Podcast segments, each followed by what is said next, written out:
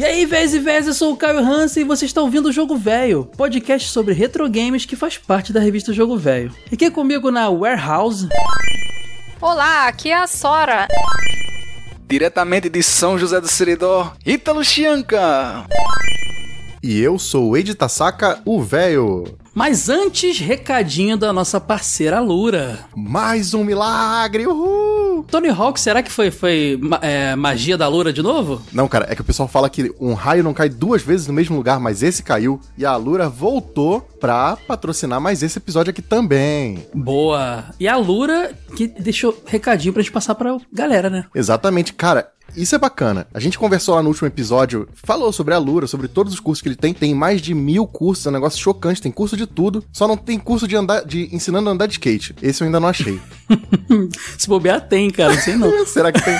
Se tivesse, eu faria, cara. Se tivesse, eu faria com certeza. Mas tem resto, tem curso de tudo, cara. De marketing digital, design, programação, parte de criação de podcast, edição de podcast tem um curso lá. Edição de vídeo, criação de jogo, criação de site, WordPress, tudo que a galera precisa para construir um projeto tem na Alura. E eles deram um cupom de desconto para quem é fã do jogo velho. Se você é ouvinte do podcast, tem um descontinho de 10%. Posso passar o endereço? Deve. Então vamos lá bit.ly barra jogo traço velho traço podcast. Vamos de novo. bit.ly barra jogo traço velho traço podcast. Só acessar lá, 10% de desconto, molezinha, para dar aquela economizada e dar um up na carreira. Né? É só também lá no nosso jogovelho.com.br, procura a descrição desse episódio que vocês vão achar o link lá para clicar. Exato, link no post. Então pegue seu skate porque hoje vamos relembrar Tony Hawk's Pro Skater.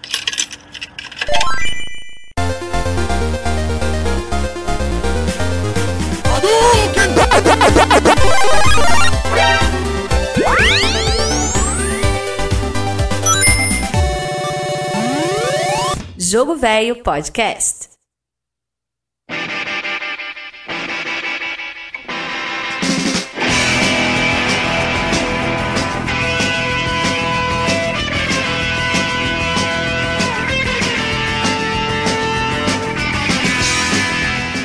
Eu não sei te dizer se esse em específico, mas os jogos dessa franquia perigam ser os jogos que eu mais tive fator replay na vida, os que eu mais voltei para jogar. Eu acho que empata aí, ó, um Pro Evolution Soccer, talvez, um, um Eleven, no caso, da época, assim, mas os jogos que eu mais jogava com amigos era ou na época do 64 o GoldenEye Mario Kart, ou na época do PlayStation o Tony Hawk e o Win Elevenzinho, cara. Que delícia jogar esse jogo. Cara, então, eu jogava direto também, gostava muito. Mas eu era um banana, mano. Eu era bem ruim Tony Hawk, hein? Cara, mas Tony Hawk pra mim era tipo jogar com o Ed no Tekken, cara. Eu fazia as paradas sem saber como é que eu tava fazendo. e o cara chegava assim, faz de novo, cara, faz sair de novo. Aí tu olhava assim, cara. Não, com o tempo eu fui aprendendo. Eu fui, eu comecei, ah, é, tem que ver os comandos, revista de videogame, fui olhar o direcional com A, com o triângulo, com não sei o quê. Mas na época eu chegava lá na. fazia a manobra. Foi igual jogando Guitar Hero com o controle, você apertava tudo de uma vez e ele fazia uma loucura lá e ganhava ponto pra caramba, cara. Era assim que eu jogava. Eu só fiquei bom no Tony Hawk depois que botaram aquela manobra manual. Acho que esse jogo nem tem isso. É do 2 em diante, depois que botar, É, depois que botaram o manual, aí eu fiquei fera. No primeiro... Ah, essa manual é aquela dá aquela equilibradinha na rodinha da frente e de trás. Né? Exato. Um... Aí você consegue emendar a manobra uma na outra e faz um combo grandão de uma vez só e tá de boa. Ficava andando de duas rodas só no skate. e você, Ítalo, seridoense, tem pista de skate aí? Primeiro você tá falando Tony Hawk e minha cabeça tá em ar de explodir aqui, porque nunca na história das locadoras de São José de Seridó esse nome foi pronunciado. Sempre, durante décadas, décadas não, foi exagero, mas mais de 10 anos, sempre foi Tony Hanks. Tony Hanks de skate, Tony Hanks de skate. É e sério isso? Tony é, Hanks? É sério. De skate, Sim, é isso? O, no, o nome era chamado assim, Tony Hanks de skate. Forrest Gump andando? tu dava a tua tradução de vocês aí, né? Como é que vocês entendiam Chegava na locadora e dizia, Tadeu, Tony Hanks de skate aí. E aí quando foram saindo os outros, o cabazio, um, dois ou três. Mas Tony Hawk. Eu fui escutar isso depois que eu comecei a escrever sobre videogame em 2013, pra você ver o tamanho do espanto. Não, mas, mas aqui na, na, na quebrada também era Tony Hanks pra caramba, que a molecada falava, cara. Não era só as coisas do Seridó, não. E esse aí é jogo clássico de locadora de videogame. Aquele jogo que dá pra você ir sem nunca ter jogado, chamar um amigo e se divertir, aquele negócio descolado, né? Agora, outra curiosidade. A galera não tinha muito apego a ele aqui, porque além de não ter pista de skate, Eu acho que na minha infância eu nunca vi um skate. Em toda a minha vida. Então não tinha. Nem naqueles filminhos americanos lá, assim, que o molequinho tem um skate. Presencialmente. Ver, tocar, Ah, poder andar. saquei. A skate era bem, era bem presente. Inclusive, Tony Hawk surgiu numa época, o jogo primeiro é de 99, né? Surgiu numa época que era, era bem hype é, skate. Eu lembro que talvez tenha sido um pouco depois, mas nessa, nesse início dos anos 2000, tinha temporada da Malhação de skate, tinha skate de dedo. Quem lembra do skate de dedo? de Tinha, dedo, nossa. pode crer, clássico. Toda molecada começou a comprar skate na- em lojinha. Eu tive um skatinho de dedo. Não, e digo crer. mais, skate, loja tipo lojas americanas, que era aquele skate de criança, que era reto na frente e atrás era curvo. Toda criança tinha um skate daquele também, porque achava que ia fazer altas manobras. Cara, skate tava muito no auge naquela Passava X Games na TV, Caio. Passava. não sei se era início, mas pelo menos era o momento de ascensão do, do torneio, né? Tava bombando, a gente tinha o Bob Burnquist como representando o Brasil. Eu lembro que um pouquinho depois, nos anos 2000, rolou o Mineirinho, que foi tipo um Ayrton Senna dos skates pra gente. Só se falava do Mineirinho, era, era, o- era o cara. Eu lembro que ele fez o 360, cara, que era uma manobra que só o Tony Hawk tinha feito até então. Era, no, era 900 ou O 900 360? graus, pô. É 900, é. Ah, é? no- no- Era 900 Isso, esse? 360 era comum. Aí o 900 Ah, é, era o o que 900 o era, Tony era a Hawk versão conseguia fazer. Super absurda do 360, não é isso? 360 a senhora faz no muro da casa dela. Cara, então, 900, pode crer. Ele fez, eu, eu vi é um sábado de manhã na X Games, eu vi ele fazendo. Que ele tava tentando a várias, várias É, ele vai várias, tentando e é, vai caindo assim, aí e toda Aí vez que ele todo mundo, tenta, ah, cara, não foi vai. dessa vez.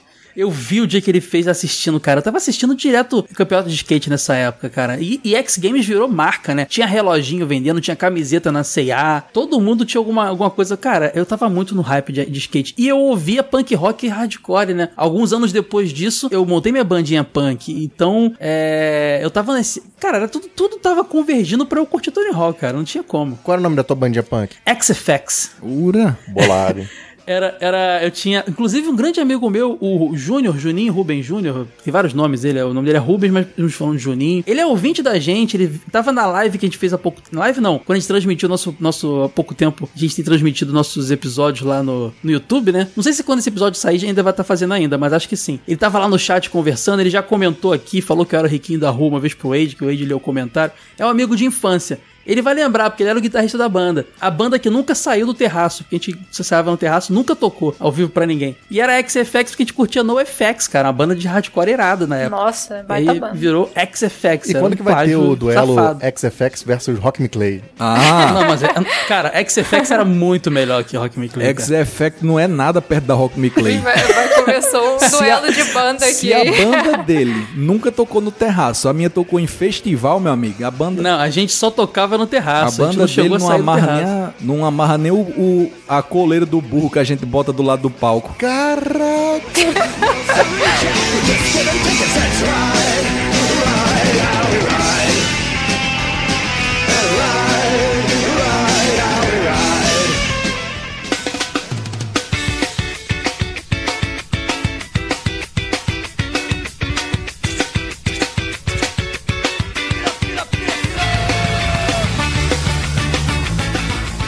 está ouvindo o Jogo Velho Podcast. Já contei até um pouco da minha, minha história com Tony Hawk. Quero saber da Sora, porque eu descobri que a Sora era muito fã de Tony Hawk's Pro Skater, né, Sora? Nossa, Tony Hawk's Pro Skater foi um dos jogos assim que marcou demais a minha pré-adolescência, mais especificamente Tony Hawk's Pro Skater 2. Esse foi o que eu joguei, nossa, É o que eu joguei também. Joguei o 3 também muito, sabia? demais, demais. E tipo, esse jogo influenciou meu gosto musical, me fez começar a andar de skate por um Mas, tempo. Sora, não tem go- Gothic Metal no, no Tony Hawk? Eu não tô entendendo. Pô, mas aí o Lavigne não pintava o olho, mano. É, é desses não é que tá falando, eu acho. É My Chemical Romance, as paradas assim, né? Tipo... É isso. Desculpa, mas eu sou mais Bad Religion do que Nightwish. Aí, que isso? Virou batalha de bandas todos- agora, viu? Perdeu todo... Não, perdeu todo o público dele Acabou agora, a Sora sabe, né? Gótica, gente. Agora é Sora Punk. Acabou. Ah, eu sempre gostei muito de punk e, tipo, Tony Hawk, nossa, era perfeito. Pra quem gosta de punk rock, era maravilhoso. Inclusive, Sora, só te cortando, minhas primeiras aventuras no rap foi ouvindo o trilho do Tony Hawk. Eu falei, hum, até que rap não é tão ruim, porque eu tinha preconceito. Tinha, tinha rap ali também. Hoje eu curto rap pra caramba. Foi ouvindo o Tony Hawk, eu falei, hum, legal, tem rap que é bacana. Sim, é. E, nossa, eu cheguei. Ó, até hoje tem o skatezinho que eu andava. Tá lá na casa da minha mãe, o skate até hoje. Mas tinha uma cena na tua cidade de skatistas? Tinha uma galera pra andar com você ou era solitária? Não, eu era solitária e como eu era muito nova também, não, nem, nem aprendi a andar direito assim, sabe? Só sabia andar pra frente. era o que eu sabia fazer, ou seja, eu aprendi, entre aspas, aprendi a me equilibrar em cima de um skate, digamos remava. assim. É, eu sabia fazer. Ou alguém te empurrava? Tua mãe te empurrava, Não, você ia? eu sabia, fa- eu sabia fazer o movimento com o pé lá, só que os outros eu ficava com medo de cair, me espatifar no chão, eu era muito medrosa, né? Você sabe, Sora, que eu era muito mais o cara que andava com os skatistas do que o que. O que, o que sabe o cara que ia surfar? Ficava passando parafina na prancha o dia inteiro e não, não entrava na água? Matava com a galera? Era eu, cara. Eu ia de- andar de skate e ficava apertando a, a rodinha. o tempo todo. Não, como Tinha é que tá- e tá- tudo, né? É, tá zoado aqui, o, o, o, o rolamento não tá maneiro aqui. É Da hora de ir embora? Não, vambora então. Outra- Amanhã, amanhã eu ando. E nem andava. Mas aí cara. é vestido a caráter, né? Com o visual de skatista e tudo. Total, total, cara. Era onda Tinha, essa. tinha correntinha era na carteira, Caio? Pra caramba. Usava Nossa, correntinha na Aquela carteira. correntinha foi um sucesso nessa época, Pô, né? aí Todo mundo tive, mano. usava. Nunca pisei no Não, skate uma na vez vida. eu briguei na escola, eu briguei na escola, porque o moleque, eu não, eu não era de brigar, né? Mas teve uma vez que o moleque me sacaneou tanto que eu peguei essa correntinha e taquei e dei uma correntada nele. Meu apelido virou Chum de Andrômeda na escola. Ah, ficou a marca no pescoço dele da, da Pô, corrente. podia falar de Enfim. road rash, tá ligado? Ah, mas a galera, a referência da molecada ali era só TV na época, eu acho. Não pegaram a referência do game, não. Pô, Sora, legal. Aí você teve Playstation, Playstation jogou muito lá ou era locadora? Tu falou que locadora tu não ficava muito, né? Não, tu só alugava pra casa. Eu tive os jogos no Play 1. Você sabe que eu tive um 64, né? Antes do Play 1, já contei aqui. Tô- tô- enquanto você fala a história de vocês, eu vou falando a minha no meio. E eu jogava a versão do 64, mas não, não curtia tanto nessa época. E jogava na casa de amigo o, Tony Hawk. Eu comprei o PlayStation depois, mesmo já tendo o 64, em teoria até mais potente em, em- em hardware e tal. Porque Tony Hawk tinha tantos jogos que me interessavam no PlayStation, então eu fui ter o PlayStation depois do 64. E Tony Hawk foi. Inclusive, falei já alguma vez aqui que quando eu comprei na lojinha, passei na feira no caminho pra casa. E Tony Hawk 3 foi o primeiro jogo que eu peguei pro, pro meu PlayStation, porque já tava no 3, né? Eu falei, ah, já que eu tô comprando aqui, vou comprar o mais moderno, né? Mas joguei muito o 1 e o 2. Joguei, inclusive, um amigo meu, quando comprou o PlayStation dele, um riquinho da rua também, o, o Juninho, esse meu amigo vai lembrar, ele veio um CD demo, né? O CD vinha junto com o console. E um dos jogos que tinha demo lá era o Tony Hawk com essa primeira fase, a warehouse toda aberta, assim, mas só tinha ela também no jogo. Acabava ela, acabava o demo. E você, Ítalo, me conta aí como é que é a época do Seridó skateboard aí. Rapaz, é uma coisa muito impressionante como esse Brasil é louco, né? Porque no auge do Tony Hawk aqui, realmente na locadora era um absurdo. Não parava. Aonde você ia, a galera tava jogando. E eu lembro que ele era um jogo mais multiplayer mesmo. Eu vi poucas pessoas jogando ele assim pra zerar e tal. E era todo mundo jogando de dois. E é impressionante como eu não tenho a menor relação assim afetiva em relação às músicas, por exemplo. Por ser um jogo de locadora que eu jogava na locadora, não dava pra ouvir a música, porque na TV do lado tava, Ah, barulheira. tava uma torcida de futebol, na outra tava uns carros dando tiro no outro em Vigilante 8. E aí, meu amigo, não tinha, não tinha como você parar pra ouvir. Fora que o dono da locadora fica Pode com crer. controle remoto lá baixando o volume, né? Se você aumenta. E uma coisa que eu acho muito interessante é como alguns jogos eles saíam dos videogames e faziam parte da cultura, né? Como a- essa de vocês de querer aprender a andar de skate. E a realidade aqui, meu amigo, é completamente diferente. Pouquíssimas ruas eram calçadas, então é impossível a prática do skate. As poucas ruas que eram calçadas eram com paralelepípedos, ou seja, é mais impossível ainda de andar de skate. Aí- era terra ou É, paralelepípedo, então né? não dava, não tinha, como a- asfalto essa liso. cultura do skate. Tinha na TV, tinha, a galera gostava de assistir, gostava, mas como não tinha como transpor isso para o cotidiano, então não foi uma Que febre. doideira, cara. Vocês eram impedidos de praticar um negócio porque não tinha estrutura pra isso. Impossível. Olha, Aqui, no, tinha um bairro perto do meu, Campo Grande, que tinha uma, uma das maiores pistas da América Latina. Você teve um, um tempo que foi assim, era, era absurdo. Vinha gringo pra andar de skate lá, entendeu? O punk do Rio de Janeiro começou lá. Então, assim, eu, eu tinha um acesso a umas pistas legais, mesmo moleque, assim, ia com os amigos e tal. Tinha na, na Praça 15 também, até hoje tem o movimento da 15 lá dos skatistas. E você não tinha onde andar de skate. É, aquilo é impossível. É tanto que nunca apareceu um skate para ser vendido porque era impossível praticar. E esse cenário musical, que tá muito atrelado ao jogo, enquanto vocês estavam escutando punk rock e todo esse tipo de música que toca no jogo, sucesso aqui era a Franca Guiar, o cãozinho dos teclados. Mas até com a molecada também, a molecada Sim. curtia também. Meu que pai gostava disso na época. É, meu amigo. Então a, gente ia pra rua jogar bola, levava um sonzinho e botava Franca Guiar, Zezo dos Teclados, Leandro e Leonardo, esse tipo de música aí. Forró, forrozinho das antigas. Ah, mas olha, Le- Le- Leandro e Leonardozinho no- rolando um uma sessãozinha de skate encaixa, combina, hein, cara. Fica legal. Ei, de você, como é que você conheceu o jogo? Atrasadaço. Conheci pelo 3, jogava um pirateco que eu tinha comprado na Uruguaiana no PC.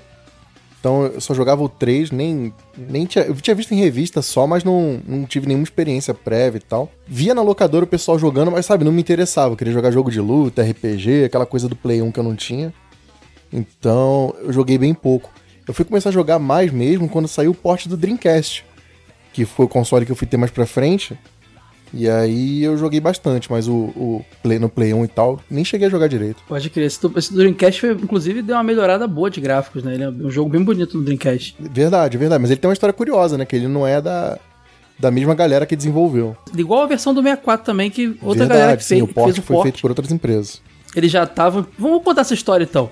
Vamos falar agora um pouco disso, então, do, da origem do, do, do Tony Hawk, que é muito interessante, cara. O jogo é de 99 e ele foi primeiro pensado pro PlayStation.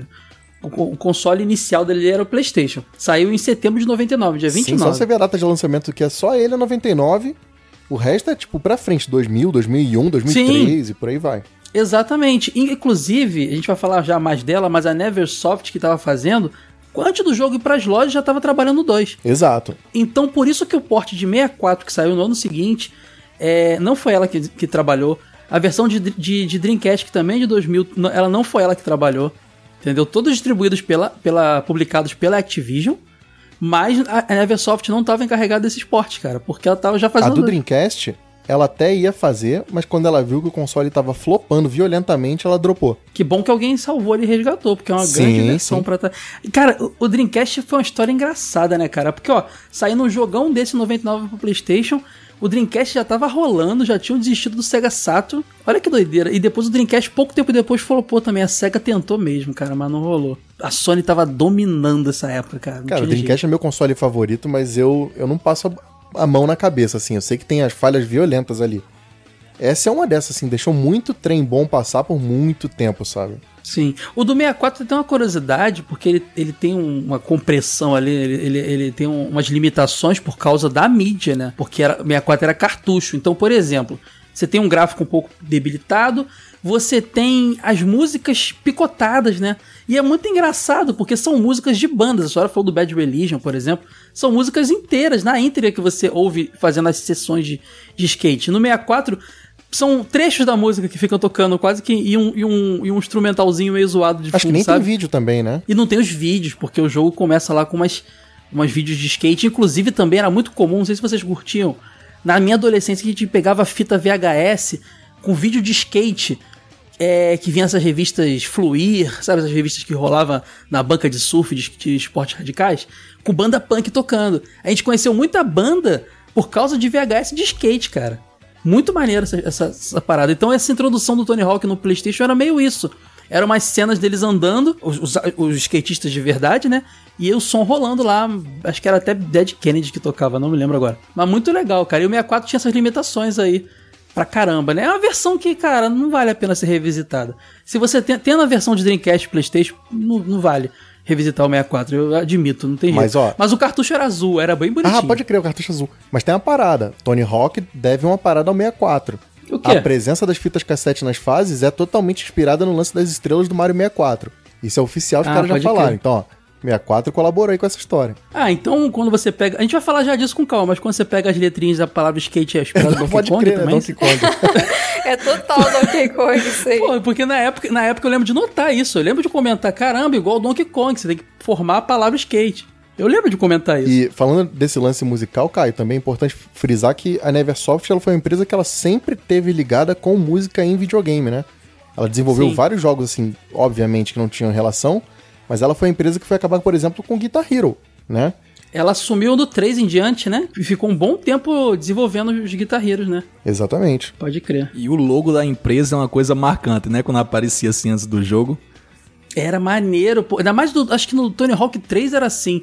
É, era muito engraçado que parecia. Era um olho, né? Era um Isso, olho. é. O O do Neversoft, né? Era o olho. E o olho ele encrava, ele arrancava a cabeça do skatista e cravava no lugar, ele ficava fazendo manobra. Você lembra disso? Acho que era a introdução do terceiro. Era bem agressivo, era meio a lá, a lá Mortal Kombat a parada, assim, sabe? Bem sanguinária, assim, era legal. Era realmente uma desenvolvedora de jogos pra galera mais velha, né? A pegada era essa. É, tanto é que ela foi acabar fazendo Call of Duty, né? O- antes dela Sim. ter a fusão dela agora com a Infinity Ward, ela fez Call of Duty, ela trabalhou no Homem-Aranha, ela fez porte de um jogo que o Caio gosta pra PC, que é o MDK, né, por exemplo, MDK de, de Playstation. Foi de PC ou de de, Playstation? que ela de Play 1. Ela fez o porte de Play 1. Do Play 1, né? Pode crer. É porque o MDK originalmente é de, de PC, né? Ela portou pro Play 1. Exatamente. Ô, ô, ô, Sora, é, a gente comentou várias vezes aqui de como é bom aquele Homem-Aranha de Play 1, né? O Wade também, acho que quando a gente gravou aquele episódio de Jogos do Homem-Aranha, a gente falou disso pra Sim, caramba. sim. Que até hoje é um jogaço, cara. Eu lembro que. Engraçado, eu não tinha parado de pensar isso. Lembra que eu falei pra vocês em algum episódio, não sei se foi no Fase Secreta, que é o nosso podcast exclusivo de apoiadores, mas que eu quando comprei, acho que foi no Fase Secreta, eu comprei o PS1 e, e comprei esse joguinho de 3 em 1, Jack Chan, Homem-Aranha e Batman Beyond, e comprei o, o Tony Hawk 3. E olha só, eu fiquei jogando pra caramba Homem-Aranha 1 e 2 e Tony Hawk 3. Três jogos da Neversoft. E na época eu nem, me no- nem notei. eu nem percebi que eu tava, tipo, comprando qua- quase tudo da, da desenvolvedora. Então tu já sabe que tinha, você era cara. parte do público-alvo total do que eles estavam fazendo, né? Total. É, eram os jogos que eu tava afim de jogar, porque eu tinha visto na casa de amigo. Falei, quando eu tiver o meu, quero zerar isso. Eu tinha jogado também. Outra curiosidade, eu tinha jogado esse mesmo Homem-Aranha pro 64 e tinha jogado Tony Hawk 1 pro 64. Também são versões meio. meio que.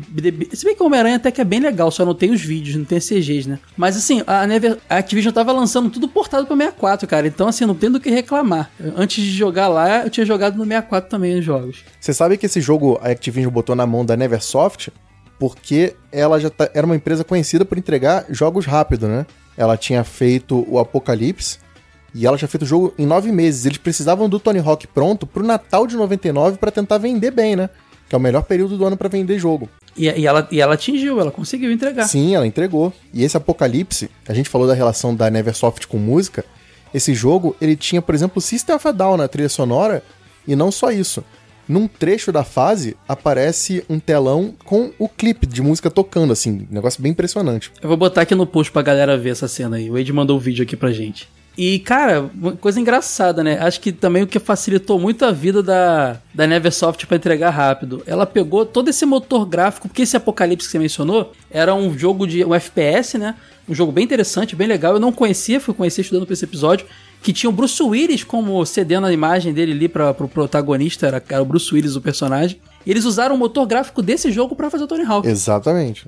Ele só- eu só acho que ele não é FPS, ele é terceira pessoa. Ah, ele é terceiro. É, faz mais sentido, é verdade, porque é a mesma coisa que o Tony Hawk é. Mas é um jogo de tiro, no Isso, caso, né? exato. E no desenvolvimento, o, o Bruce Willis era o skatista da história ali. Sim, quando eles pegaram e Eles tavam usando o né? Só dele. trocaram o asset ali, botaram o Bruce Willis pra andar de skate. Pô, você podia ter ele como personagem secreto. Eu tenho quase certeza, gente, eu vou deixar um achismo aqui, depois vocês até comentem aí, me corrijam se eu estiver errado, ou digam se que é isso mesmo, que esse mesmo motor gráfico, só que dessa vez a versão adaptada pro Tony Hawk, serviu pra fazer o Homem-Aranha que a gente co- comentou aqui. Porque é muito similar. Inclusive, quando no Tony Hawk 2, que não, não, não tá nesse episódio, a gente vai só mencionar as curiosidades, mas se quiser um dia a gente faz episódio. Tem como personagem secreto o Homem-Aranha, que é exatamente o Homem-Aranha do jogo do Homem-Aranha. Ah, faz sentido, né, cara? Já tá feito ali o modelo, né? Eles estavam usando esse motor gráfico pra quase tudo. Tava... be- Sabe quando o cara, o desenvolvedor, faz um sisteminha pra restaurante, reaproveita aquele sisteminha e vende pra um monte de restaurante? Caraca, pode crer. Ele só muda o logo, assim, do lado, sabe? Cara, o cara já tá com 90% do trabalho pronto, né? Não, não vou reduzir tanto. Tem várias adaptações. Pegar um jogo de Ah, tiro... não, mas a, a base tá feita, É, né, mas cara? pegar um jogo de tiro e transformar num jogo de skate, não vou também dizer que é...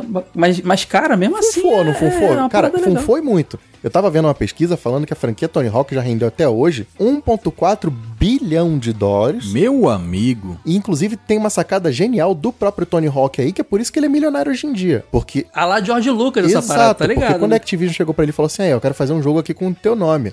posso te pagar um valor e a gente usa teus direitos aqui? Aí ele falou, não, não, faz o seguinte, me paga royalty por cópia vendida.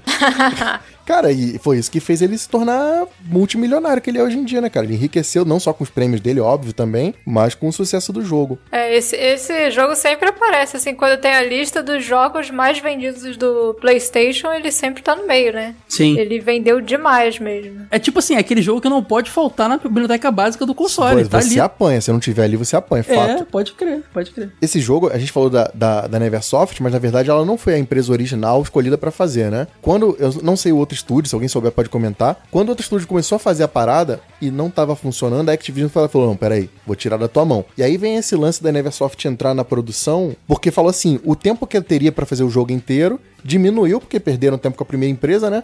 Aí chega na Neversoft e fala, ó, vocês vão ter aí, sei lá, uns, acho que são 10 ou, do- 10 ou 11 meses pra ela fazer, porque em janeiro de 99, eles anunciam o jogo e anunciam a parceria já com o Tony Hawk. Já fala assim, ó, esse cara vai estar presente. Então eles já tinham alguma coisa pronta, acho que é um ano mais ou menos pra fazer. E a Neversoft naquele momento, ela já tinha feito mais ou menos as fases, né, a primeira fase. Ela tinha, inclusive, era o Bruce Willis o personagem, né, do, do Apocalipse, que era o mesmo motor. Se não fosse problema com direitos, provavelmente ele ia ser um personagem secreto, cara. Ah, certeza. claro, pô, imagina. Mas na verdade podia botar lá, sei lá, igual fazer igual ao futebol, sabe? Willis Lucy, Bruce. Lucy Brillis. É, tipo isso. É, né? Porque os personagens secretos do jogo sempre eram alguma brincadeira nesse estilo, né? Um desse jogo aí é uma brincadeira meio pesada, inclusive. Mas esse lance do desenvolvimento, eles precisavam da assessoria de um cara que entendesse, porque eles sabiam fazer o lance do skate. Ou melhor, eles estavam aprendendo, mas eles precisavam de, de dica pra fazer que é, questão de física, de funcionalidade, de manobra, isso eles não sabiam. Porque na época as referências que você tinha, não sei se vocês vão lembrar, é aquela máquina Top Skater da SEGA, da SEGA Model 2. É que, era um, um skateão que você subia em cima, né? No Isso, shopping tinha. exatamente. Shopping no tinha. Uhum. flip- fliperama de shopping, né? E você tinha o Street Skater, que era da, da EA. Só que esses jogos, eles tinham um lance que eles eram como se fossem percursos, sabe? Não era um, um freestyle, era uma pista que você ia andando e fazendo as manobras. Pior que esse tipo de campeonato de competição existe no X Games também.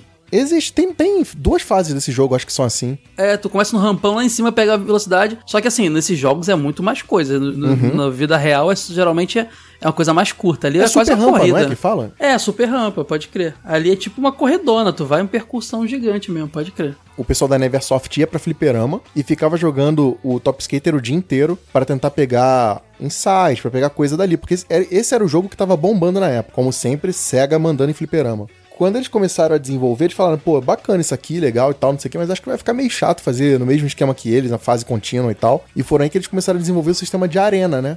Que é o que tornou o Tony Hawk totalmente diferente dos outros jogos. Que são as fases livres, você pode andar à vontade, fazer suas E manobras. que é muito e mais realista também, né, Ed? Sim, Ainda total. mais na no modalidade street, né, do skate, é- é isso, os caras estão no skate park, né, ou numa praça, ou qualquer lugar que dê pra fazer umas manobras e, e ficam ali fazendo, é Não, bem e você mesmo. interage com tudo do cenário, né? Você olha assim, pô, aquela parede ali, acho que dá pra fazer alguma coisa. Aí tu vai lá, bate, tem um botão, abre uma maluquice. Uhum. O cenário é super interativo e os outros jogos não tinham isso. Inclusive, tem uma história aí que eu não sei se é boato, se é verdade, que o Tony Hawk ele chegou a, a ir conversar com a Rockstar pra assinar um possível jogo lá, mas na mesma época ele tava, ele viu com a, com a Activision também e gostou muito mais do que ele viu na, da Activision. E esse jogo dizem que é o tal do Trasher Present Skate and Destroy. Ah, eu tô ligado, que falava que era o rivalzinho, assim, né? Exato, esse Thrasher é uma marca de roupa e de, de shape, de coisa de skate e tal. Então, em vez de botar um cara, botaram uma marca. Só que assim, galera, procura aí no YouTube. Comparar os dois é muito bizarro, porque o Tony Hawk é muito superior a ele. Não, ele é muito superior a todos os jogos que eu mencionei, inclusive. Por exemplo, o Street Skater, pra galera que lembra, ele é um joguinho que você vai fazendo na fase, vai fazendo manobra, e cada manobra que você faz tem um comentarista. Só que parece que o cara tem cinco frases só que ele fala, que ele fica repetindo a mesma frase infinitamente. É um porre o jogo, sabe? Tem que jogar no mudo. Pois é, cara, é absurdo. É, comparar esses dois jogos é quase comparar jogos de gerações diferentes. De tão mais fluido que o outro é, de tão mais até realista pra época que o da Activision era, sabe, cara? Muito bacana. Não, e isso é engraçado porque a Neversoft nunca tinha feito jogo de esporte na, na vida dela, né? Ela sempre Nunca fez tinha. jogo de tiro, parada assim mais radical, mas nunca de esporte. Então, pô, o primeiro jogo do cara já é Tony Hawk, mano. E ele comentou que ficou muito impressionado com a dedicação que os caras estavam tendo. Então, assim, na verdade, mostra que qualquer time com muita vontade consegue fazer algo bacana, né, cara? Importante é você estar motivado, preocupado com os detalhes. Inclusive, um detalhe da Neversoft é que eles não estavam muito preocupados a- com realismo, não. Apesar de, de achar super realista. O interessante era que ficasse divertido. Sim, e aí, total. quando o Tony Hawk chegou pra dar a consultoria dele, tipo o Ayrton Senna no nosso episódio lá que a gente falou, que ele corrigiu uma coisa ou outra, falou que talvez. Aí, aí eu suponho, né, que o posicionamento da mão fica assim e do pé fica assim. Aí ele dá aquela, aquela, aquele tapinha pra ficar com, com, a, com a cara de, de, de, de vida real, né? Mas antes, a- todo, todo o controle do jogo é feito pra ser divertido. E realmente é. Mas o chefão lá da, da Activision, né, que é o Mitch Lasky, quando ele deu entrevistas falando sobre o jogo, ele falou que o lance do Tony Hawk e o jogo ser daquele jeito é porque o Tony Hawk tinha muito esse lance de ser o cara da manobra. Ele não era só o cara que andava de skate. Ele era o cara que fazia maluquice, né? Tanto é que tava no auge a parada do 900 graus, que foi ele que inventou. Então o jogo tinha que ter esse componente de você conseguir fazer as manobras mais loucas o possível. Se eu não me engano, é- o 900 tem no jogo, né? Tem, Tem. tem, no jogo. É um dos movimentos. Porque todos os skatistas têm movimentos especiais. Especiais, e um é. dos movimentos Sim, especiais um do Tony Hawk é o 900. E é legal essa coisa dele se envolver no desenvolvimento, porque dizem que ele, assim, não ficou só nessa coisa de tentar. Ah, não tá realista, não tá realista. Ele realmente queria uma experiência de skate que fosse autêntica, que trouxesse assim, a empolgação de você andar de skate, mas que ainda assim conseguisse ser agradável em um videogame, né? E esse lance é que não é só ele que testava, ele testava e chamava uns amigos dele que também eram skatistas pra testar. Então, assim, não foi só homologado por ele, foi homologado por ele e provavelmente por outros caras que eram próximos dele, talvez os personagens do jogo, né? Bob Burnquist, afins. Inclusive, o- saiu em 2012 lá um, um remake em HD lá, que a Neversoft já não existia mais na época, né? E foi outra empresa que fez, e esse, e esse remake não deu muito certo. E a principal crítica eram os controles. E o próprio Tony Hawk comentou que realmente os controles do jogo não eram tão divertidos, a jogabilidade não é tão divertida quanto a série clássica. Esse remake é aquele que vem com skatinho? Eu lembro que tinha um jogo que vinha com skatinho, que acho que era Underground, sei lá o quê. Não, não, Underground é da série clássica. É o Tony Hawk's Pro Skater HD. Ele saiu em 2012 pra Xbox 360, esses consoles da época. E. Mas flopou tanto que o Ed, tu nem lembra, Ed. Eu também fiquei descobri sobre ele agora, porque vai ter, inclusive é um dos motivos da gente estar fazendo esse episódio. Vai sair agora esse Tony Hawk's Pro Skater 1, 1 e 2 lá, 1 mais 2, 1 plus 2, não sei como é que pronuncia, que é um remakeão de novo agora, só que do 1 e do 2, que são muito complementares, a gente sabe. E nas- já saíram vários vídeos de entrevista, cada, cada skatista que é anunciado como personagem, eles vão lá e falam do- da experiência deles. E o, o próprio Tony Hawk fala que a vontade agora é resgatar esse, esse diversão que os primeiros tinham, que foi se perdendo com o decorrer da franquia, com a evolução da série, com novas tecnologias, talvez tentando implementar, perdeu-se muito da essência. Então, a gente acho que a gente pode esperar pra esse Tony Hawk novo aí aquela diversão dos primeiros, cara. Eu espero que, que seja isso mesmo. Cara, é estranho, né? Porque os caras estavam num caminho muito bom entre o 1, 2, 3, acho que tem o 4 também. E de repente os caras viajaram, né, cara? É, depois Hollow Ride, aquele. Tem, tem uns que o cara começa a sair do skate, cara. Eu- cara, é tanto jogo na franquia que eu não vou lembrar todos. Tem um no PlayStation 2, que eu acho que é até esse que você tá falando, que ele vira meio assim um jogo de fazer missões, você fica andando numa cidade e tem coisas envolvendo andar de skate. Começou a ficar É, meio eu não sei perdido, se- né? É, tentou entrar na onda GTA ali, é loucura É, total. Eu não sei se foi no Underground, se foi já no Project 8, qual foi da, da série toda ali principal, porque depois teve tanta ramificação, saiu da numeração padrão, entendeu? Começou a ficar é, com vários subtítulos, você se perde. Que você co- começou a poder a sair do skate e começou a fazer outras coisas, como a senhora tá falando. E quando tu sai do skate, tu faz o quê? Parkour, mano? Parkour, era muito parkour a parada, sabe? Era muito nessa Sério pegada. isso? Sério. Acho que sério. é o American Wasteland que começou com isso aí. Eu acho que é. ah, e gente, o American nem, eu nem sei do que se trata isso aí, mano. Esse é um do Play 2.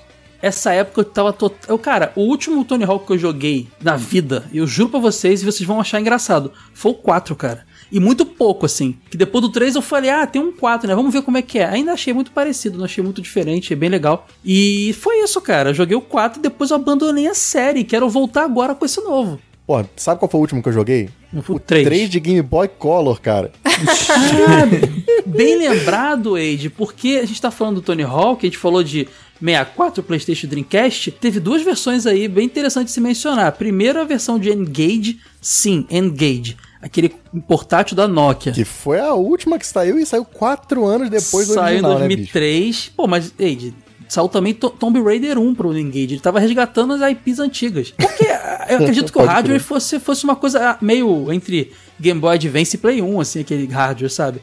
Era o que dava pra rolar. Mas dizem que esse Tony Hawk do, do N-Gage eu não joguei, eu vi só um videozinho. Ele é bem fiel do PlayStation 1, sabe? Ele é bem. Ainda coloca uma fase ou outra do 2, assim, é bem Dá pra interessante. emular esse treco hoje em dia, não dá? Ah, deve dar. Não Acho que sei. dá, Eu- acho que eu Mas no YouTube tem gente fazendo gameplay, então deve dar. E porque acho que ninguém consegue ligar uma placa de captura no Engage, né? E, cara, o de Game Boy Color, que eu lembro que eu achei muito ruim, mas porque eu era um bobo, que eu tinha que entender o contexto do negócio. Aqui não é um porte, aquilo ali é mais uma adaptação, né? Porque Exato, é só pra não é- deixar a galera de fora, quem tinha Game Boy, né? é, era um joguinho bem, bem, bem simplesinho de Game Boy Color, mas até divertido, cara.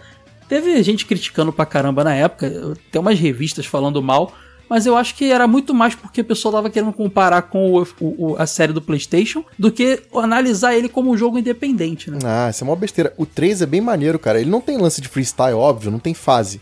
É um joguinho baseado em half-pipe, mas, porra, maneiríssimo pra jogar, cara. Bem Você divertido. fala do, do de Game Boy Color. tá Do de Game Boy Color, exatamente. Recomendo aí. Pode crer.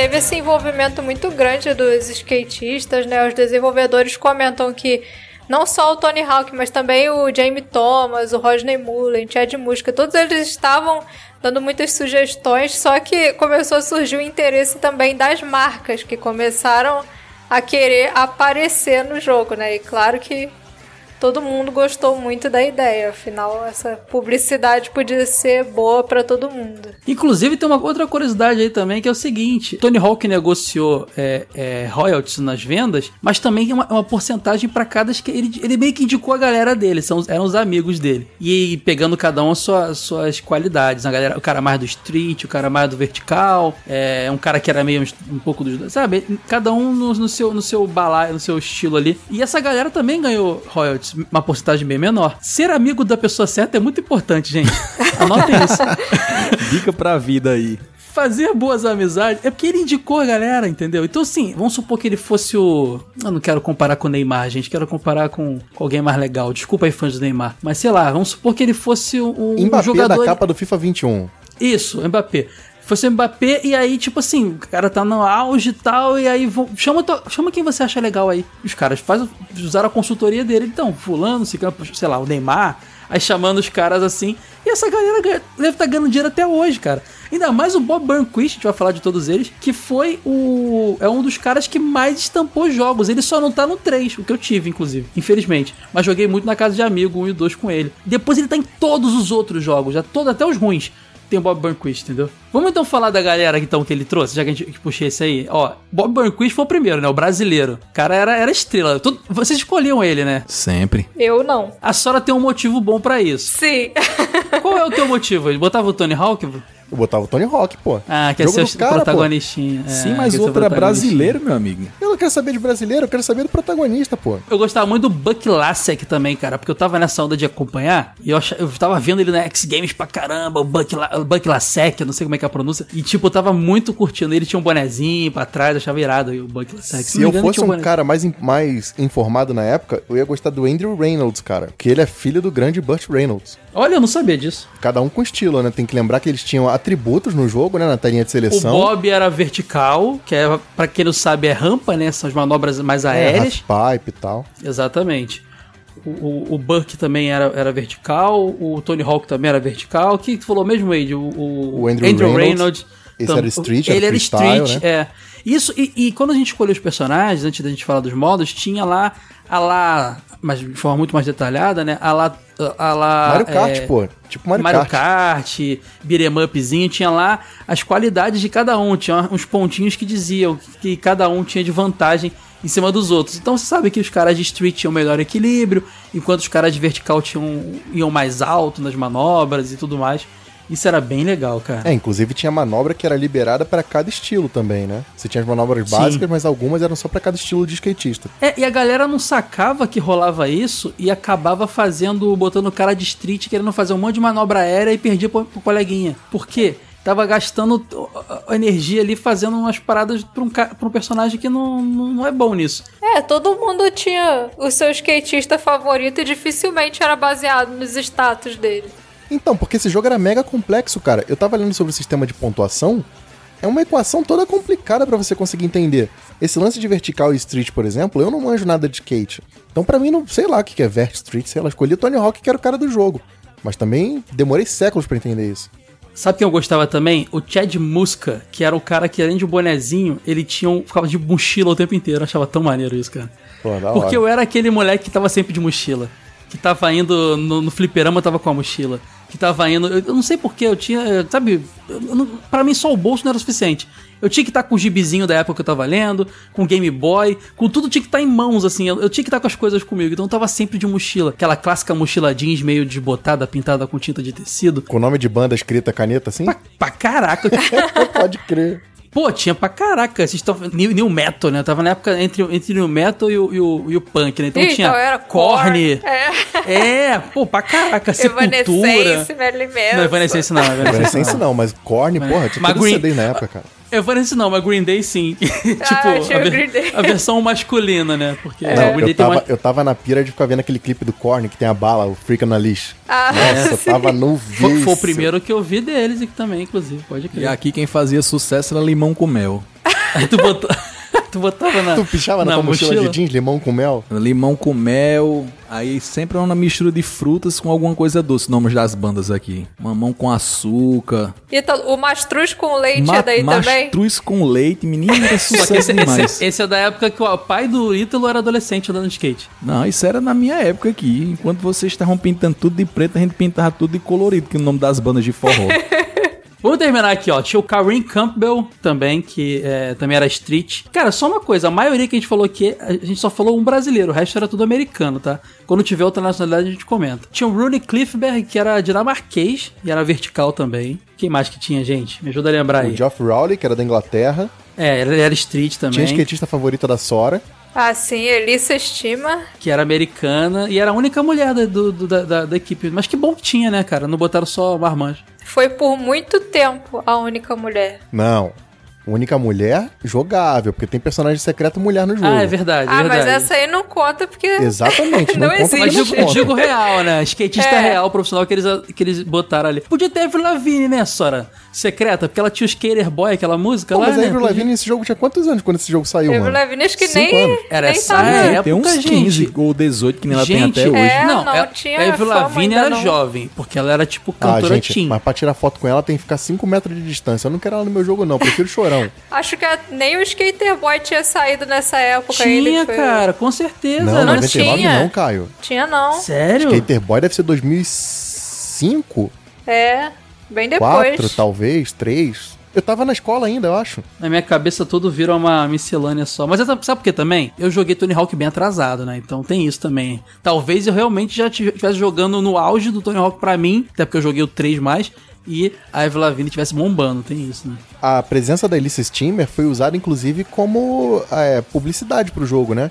Quando ela foi anunciada, os caras foram a público e tal, fizeram a festinha e tudo mais. É, faltou falar do Jamie Thomas, também americano, também de Street, que era o lourinho da galera. E tinham dois personagens ali que eram secretos, né? Exato. O policial gordo, que era o Officer Dick, que é bizarro isso, né? Um policial Mas ele era bom, porque ele era vertical street, cara. Ele Sim, exatamente. E pra desbloquear ele, você tinha que pegar todas as fitas, né? Que cada fase tinha uma fita Uhum. cassete com um videozinho. Quando você pegava todos, você desbloqueava ele. E o segundo personagem secreto era a Private Carreira, que tipo é baseada numa atriz pornô, mas o próprio Tony Hawk nega isso até hoje. Fala, ah, não, esse nome É baseado num ver, carro, não. né? É, baseado num Porsche Carreira e tal, não sei o quê. Mas é só pra disfarçar a parada pra, pra ficar mais family friendly, porque foi, cara. Porque, cara, é- na época que a gente gostava de. A gente gostava de Blink Atriz pornô. 182, que tinha atriz pornô no clipe também, então. Mas, a- mas o pornô tava muito em alta na adolescência daquela época. Acho que o pornô tá 182 muito em alta pra adolescente até hoje, mano. Não, hoje tem muito, de- hoje tem muito debate sobre pornografia, tem muita gente questionando a pornografia como Sim, algo tóxico, algo ruim. Mas na época não tinha, não, cara. Pornografia era, ainda mais na molecada, skatista pra caramba, era, era isso. Ah, Lembre-se É. que você tinha filme erótico passando em canal aberto. Ela foi tão polêmica que no esporte do Dreamcast e do Xbox do Tony Hawk's Pro Skater 2, porque ela também tá no 2, eles trocaram ela por uma personagem chamada Trixie. Mas acho que no Play 1 ela, te- ela teve nos outros jogos também, não? Sim, isso aí só aconteceu no Tony Hawk 2 só. Ah, entendi. Porque o Play 1, a, a Sony tá, tá cagando, né, Ed? Qualquer um fazia jogo Play 1, qualquer coisa. Essa a Sony é tava verdade. aberta. Essa é Tava verdade. aberta ali, qualquer pessoa podia fazer. Play 1 era terra sem lei. Tudo podia. Isso combinado com a pirataria, cara, era uma, uma vida jogando PlayStation e você não termina a biblioteca do console. Tá, mas você percebe que isso, todo esse cenário construído aí, rock and roll, quer dizer, punk, skatinho, atriz pornô, cara, é a, é a poção do amor pra conquistar o adolescente pra jogar esse treco, né? Por isso que se vendeu tanto. Total. Total. Inclusive tem outro detalhe, você falou da uma coisa que eu me liguei aqui agora. Você falou que toda fase, a gente vai falar isso com calma das fitas que tem lá, tem a ver com o que eu falei, porque a cultura do VHS no skate era muito comum. Era assim que se aprendiam novas manobras. Pode era um crer, né? passando aquele VHS pro outro, aquele que veio na revista tal. Aqui não tinha canal, não tinha canal disso, era a Não gente YouTube. filmando. Hoje vai ser o quê? O selinho do YouTube, assim, na fase. É, pois é. O, o símbolo do Instagram. O VHS era muito presente na cultura. Tem aquele filme Rage Dogtown, que tem um documentário, um filme, que é a origem do skate. É muito essa pegada, cara. Inclusive, eu recomendo que vocês procurem aí pra assistir. Conta como é que o skate surgiu dos surfistas que não podiam surfar no inverno e criaram o skate e tal. É muito legal isso e tem essa parada do VHS bem presente. Não, e complementando o que você tá falando, se você lembrar que a tela de loading de cada fase é um lance de película de filme, Inclusive, na- é muito legal, né? Que os loads não eram nada rápidos. E eles aproveitavam esse momento pra te mostrar o, o- as missões que a fase tinha, né? Parecia lá tudo que você tinha que fazer. é pra você já meio que conhecer também um pouco do cenário. Porque a galera que joga bem fala que pra você dominar uma fase dessas, você tem que jogar que nem louco por horas, assim, direto, no, no, no modo freestyle. Até você masterizar cada cantinho ali e aprender como fazer ponto, né?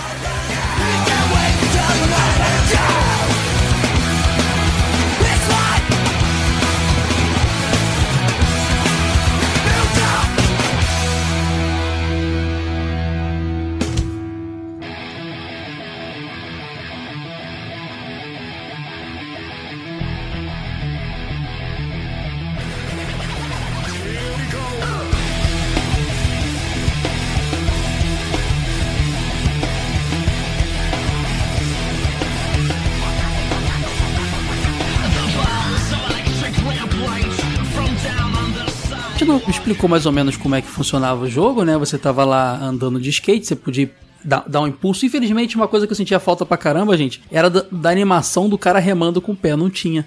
Parecia que tinha um motorzinho no skate. Mas isso era só perfeccionismo meu mesmo. Eu falava, pô, faltou só o cara dando aquela remada. Isso depois a, a franquia foi mudando. Eu que joguei o 2 muito antes do 1, um, eu, eu estranhei um pouquinho.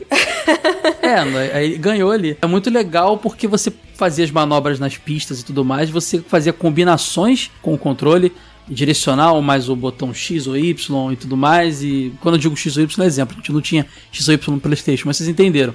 Triângulo com pra cima, não sei o que. Você fazia todas as manobras e conheci muita manobra de skate nesse jogo e me ajudou muito a conversar com os, os caras legais do skateboard, porque eu chegava e falava os nomes que eu aprendia no jogo. Ah, era isso, eu olhava a listinha e depois ia conversar com a galera. Pô, É, cara, pô, é um pode 1080 crer, né? Não, flip. pode crer, Ja- Japan Air, não pode crer, o show, falava e o Sex Change, pô, o Sex é irado, eu é, não sei o que, trocava mó ideia, cara, era mó legal. E, e aqui também tinha as menininhas mais bonitinhas lá do rock and roll, lá da minha região, era da galera do skate, então a minha intenção ali era ser, eu era, um- eu era, eu era um total, como é que eu vou dizer? É, Adolescente, você era um total não, um adolescente total fake mesmo. Um- eu era, eu era um, um, um impostor. Eu era um impostor ali, eu tava me fazendo de. Todos nós éramos, cara, fica tranquilo. Eu era o impostor do RPGista radical, todo mundo tinha, teve sua fase. Pois é, e aí quando você fazia as manobras, você e começava um contador na tela, e esse contador, isso era muito divertido, ia aumentando, conforme você emendava uma manobra, manobra na outra, ou ficava, se fosse uma manobra aérea, ficava mais tempo no ar fazendo ela, o contador ia crescendo. Quando você, se você terminasse ela direitinho, caindo em pezinho ou, ou normal, ganhava aquele ponto. Se você cai no meio, tinha uma animação legal do negócio desmoronando ali, tipo, sabe quando você tá no, no, naquele jogo de roleta, tá vendo lá os númerozinhos passando e você fala, agora vai, agora vai, aí cai a caveirinha ali, sabe? Mas isso é, tipo o lance isso. do olho grande. Se você souber a hora de parar e falar, acho que aqui tá bom, quero essa pontuação. Mas não, o olho grande sempre tem que dar um girinho a mais. Dá pra encaixar um kickflip aqui, calma aí, dá pra encaixar um kickflip no final. Pô, não deu, perdeu tudo. Sempre caía. Era muito legal. E a gente tinha os modos do jogo, né? Os modos do jogo eram bem interessantes até, achava bem, bem criativo o jogo. Você tinha primeiro single player ou multiplayer, né? Exato, mas multiplayer era, era lance alternado. Mas pra mim, eu jogava sozinho e jogava no, no clássico modo carreira, né, cara? É, o modo carreira é- era o mais interessante mesmo, porque você. Cara, eu lembro que nessa época também eu jogava muito Gran Turismo. E Gran Turismo também tinha essa pegada de você ir ganhando corridas, ia melhorando teu carro e tudo mais. E era meio essa pegada também, porque você ia ganhando, evoluindo no jogo e você podia comprar equipamento pro teu, sk- melhorar teu skate, melhorar os atributos do teu skatista. Era muito maneiro o modo carreira. Não, e o, o lance do modo carreira eram as missões nas fases, né? Que não era Exatamente. só andar e fazer manobra na fase, você tinha que ter pontuação mínima. E você tinha que ter uma. Ele tinha uma série de objetivos, eu não lembro quantos eram, mas tinha, sei lá, acho que eram 10 objetivos. E tinha que cumprir, ah, tem que cumprir pelo menos uns 8 desses pra passar pra fase seguinte. Senão É. ficava tudo bloqueado. E aí foi o que você falou, por exemplo, tinha aquele lance do skate. Tem que pegar as letras da fase. Só que você tem um tempo limitado, né? Cada corrida deve ter o quê? Acho que dois Eram minutos. dois minutos. Dois minutos, É. né? Por exemplo, você, ti- você tinha cinco, cinco missões pra fazer no- no- na fase. Por exemplo, o Warehouse, a primeira que a gente vai mencionar. Você tinha que fazer 5 pon- cinco mil pontos, aí você já fazia, cumpriu uma missão. Depois você tinha que fazer 15 mil pontos. Geralmente tinha essas duas missões da pontuação. Aí é a segunda missão. Você tinha sempre que quebrar alguma coisa também no ambiente. No caso da Warehouse eram caixas, pilha de caixas. Então você quebrava todas Era elas. tipo barris também, não era? Barris? Aí já lá. é outra, já é outra fase. Cada uma tinha um, um- um- um item definido. Ah, pode crer. Aí Era outra missão. A outra missão que tinha toda a fase também, fixa, escrever skate. Pegar as letrinhas que formavam a palavra skate. A lá Kong do Donkey Kong, como a gente comentou. E achar a fita escondida também. Então geralmente era assim, é, duas missões de pontuação, uma, uma mais facinha ou mais difícil. Escrever skate, quebrar algum item que tenha espalhado pela caixa e a fita perdida. Era basicamente assim que funcionava. É, e aí algum- algumas missões são atribuídas à, à geografia da fase, né? Por exemplo, na, na Warehouse eu lembro que você tinha o lance de andar pela parede pra abrir um pedacinho secreto lá. É, porque você que, bem diferente. que, em teoria, quebrava uma madeira que tava tampando. Tinha umas, você se interagia com o cenário pra você sim. conseguir liberar coisas, pode crer, exatamente. O modo carreira é legal também que você começava escolhendo teu skatista, né? Você ia vendo os atributos, escolhendo. Depois que você escolhia teu skatista, você montava o teu skate. Isso é muito skateboard, cara. Montar o skate é muito legal, porque você vai, quando você vai comprar um skate, você escolhe o shape com uma- um- um- um- um- tanto, um tamanho maior, porque depende da sua altura, do seu peso mas ele vai ter menos velocidade. O rolamento X vai te dar mais precisão, mas vai te fazer correr menos. A roda de silicone, ela tem essa, essa, essa, essa qualidade, mas ela é pior naquilo. E, e você Isso. também vê isso. Você vai trocando o shape e tem lá barrinha de, de, de speed, de aéreo, de balanceado. Então, assim, é muito legal, porque isso é. Cara, é porque eu era um- só um curioso que tava aprendendo o que é. Eu imagino os skatistas jogando esse jogo, ele devia falar: caraca, cara, adaptaram muito bem o nosso universo pra cá. É, porque eu lembro que tem até lance de la- diferença de largura de shape se você anda em, em street e inverte, né? Sim, tem tudo isso, cara, tudo isso. No modo carreira, além dessas fases aí de cumprir objetivo, tinha também três níveis que eles eram competições. Sim, pode crer. Aí um você desafio, precisava né? fazer várias manobras e no final você recebia uma nota, né? Recebia uma medalha de No ouro, melhor prata estilo ou California bronze. Games, pô. Eles É. vêm decorrer das fases, vai passando e para um. É tipo, lembra quando jogava o jogo de luta? Você enfrentava três caras, vinha uma fase bônus. Enfrentava mais tanto, vinha uma fase bônus. Quebrar, barril. Era é nessa como pegada. se né? fosse uma variante, né, das missões. Você venceu É. o campeonato, era como se fosse uma versão variante de uma missão. A cada tantas fases vinha uma fase de, de juízes lá que te avaliava. Você tinha como ganhar bronze, prata e ouro, né? E cada um tinha Isso. sua pontuação, pode crer. E você tinha também fase que era lance de percurso, exatamente como o Top Skater da SEGA, né? A gente Uhum. falou que é muito fase de arena, mas duas fases seguiam esse esquema mais de percurso. Exatamente. E também tinha o modo que a gente usava pra basicamente conhecer as fases, que era o free skate, né? Que não tinha limite de tempo, então você podia ficar andando ali, conhecendo tudo, testando. Fazendo pontuação, sem missão, sem tempo, sem nada, né? É, você só não desbloqueava nada, mas dava pra você conhecer todas as fases que você já tinha desbloqueado. A pontuação ia zerando, né? Você fazia uma manobrona, mas se ficasse muito tempo sem fazer nada, a pontuação zerava de novo, não era isso? É. Era só pra te mostrar quanto valia cada um, pra você conhecer, entendeu? Fiz o óleo, deu tanto. Depois vai zerando, só pra você meio que entender como é que funciona. Da galera que eu vi que manja de jogar mesmo isso aqui, os caras falavam que esse modo é o imprescindível, assim, pra você conseguir forçar as fases e achar as melhores combinações possíveis. né? Ele era como se fosse o treinamento, né? Sim, pode crer. E também tinha o, o single session, né? Que ele também tinha dois minutos, também tinha um esquema que o free skate não tem tempo. E o single session você tinha que fazer bastante pontuação em dois minutos. O single session é quase como jogar a fase com a missão da fase de fazer máxima pontuação, mas só essa missão, entendeu? Basicamente é isso. Se A gente tá falando de negócio de, de pontuação, de manobra. Você sabe como funciona esse negócio de sistema de combo do jogo? Não. Cada manobra que você faz, ela tem uma pontuação diferente, né?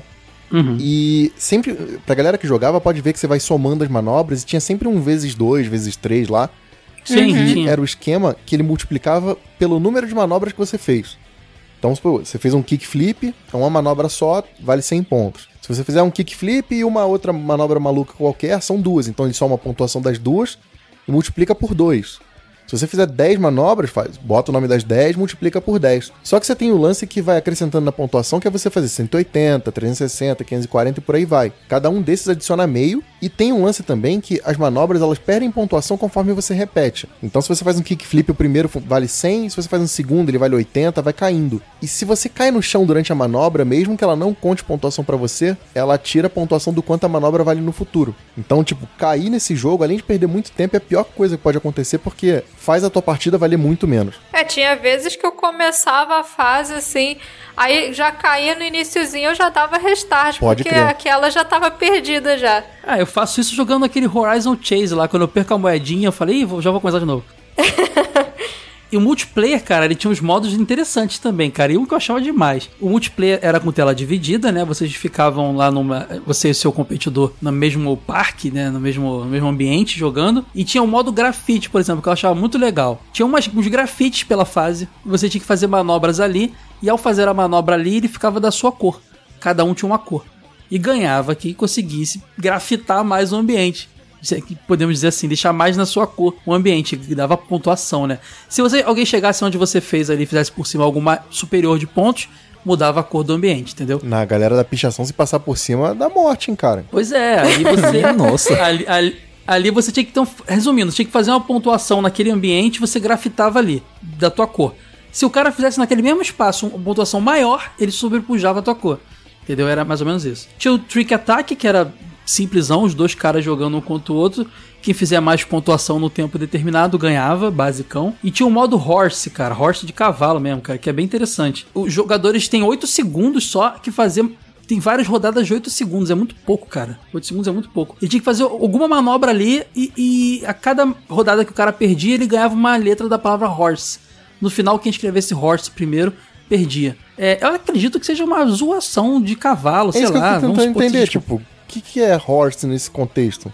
Eu imagino que seja tipo um pereba, sabe? É uma gíria deles, então é o cara ruim que não consegue pode fazer o horse. Pereba, pode Assim, é a minha interpretação pro negócio. Se fosse aqui, trocava pra égua. Mas o bicho é uma égua mesmo, viu?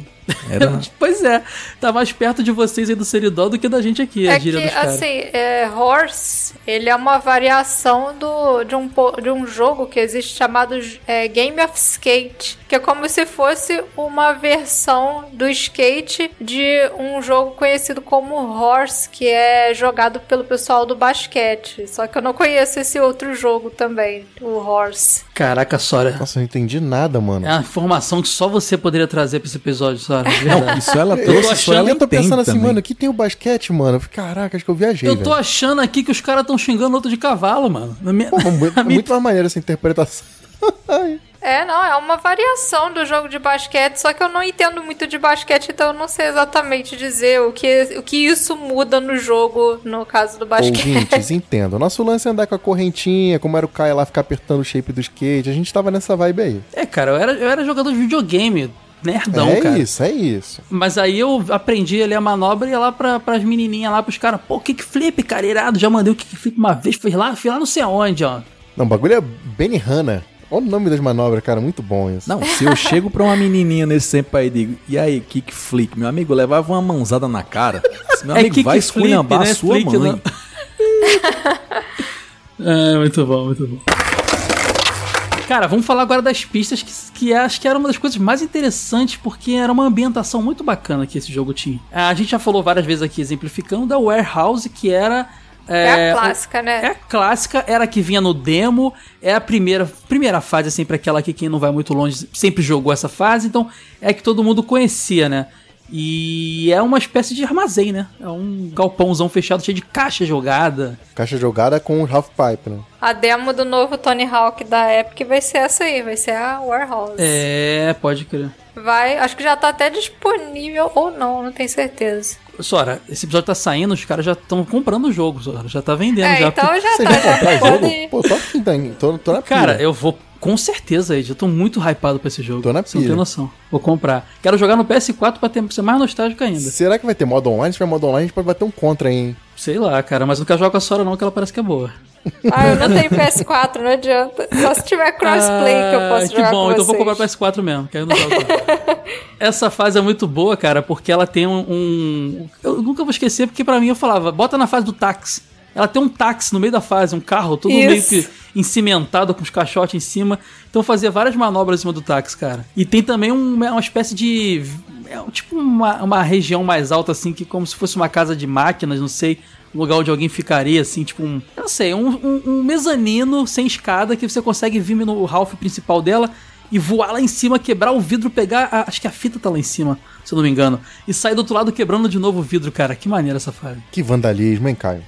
Ah, mas ali é um galpão abandonado. Se bobear, o Tony Hawk, o Tony Hawk que é dono, cara. Deve ser que nem o, o Chorão que, que tinha um skate park lá em Santos.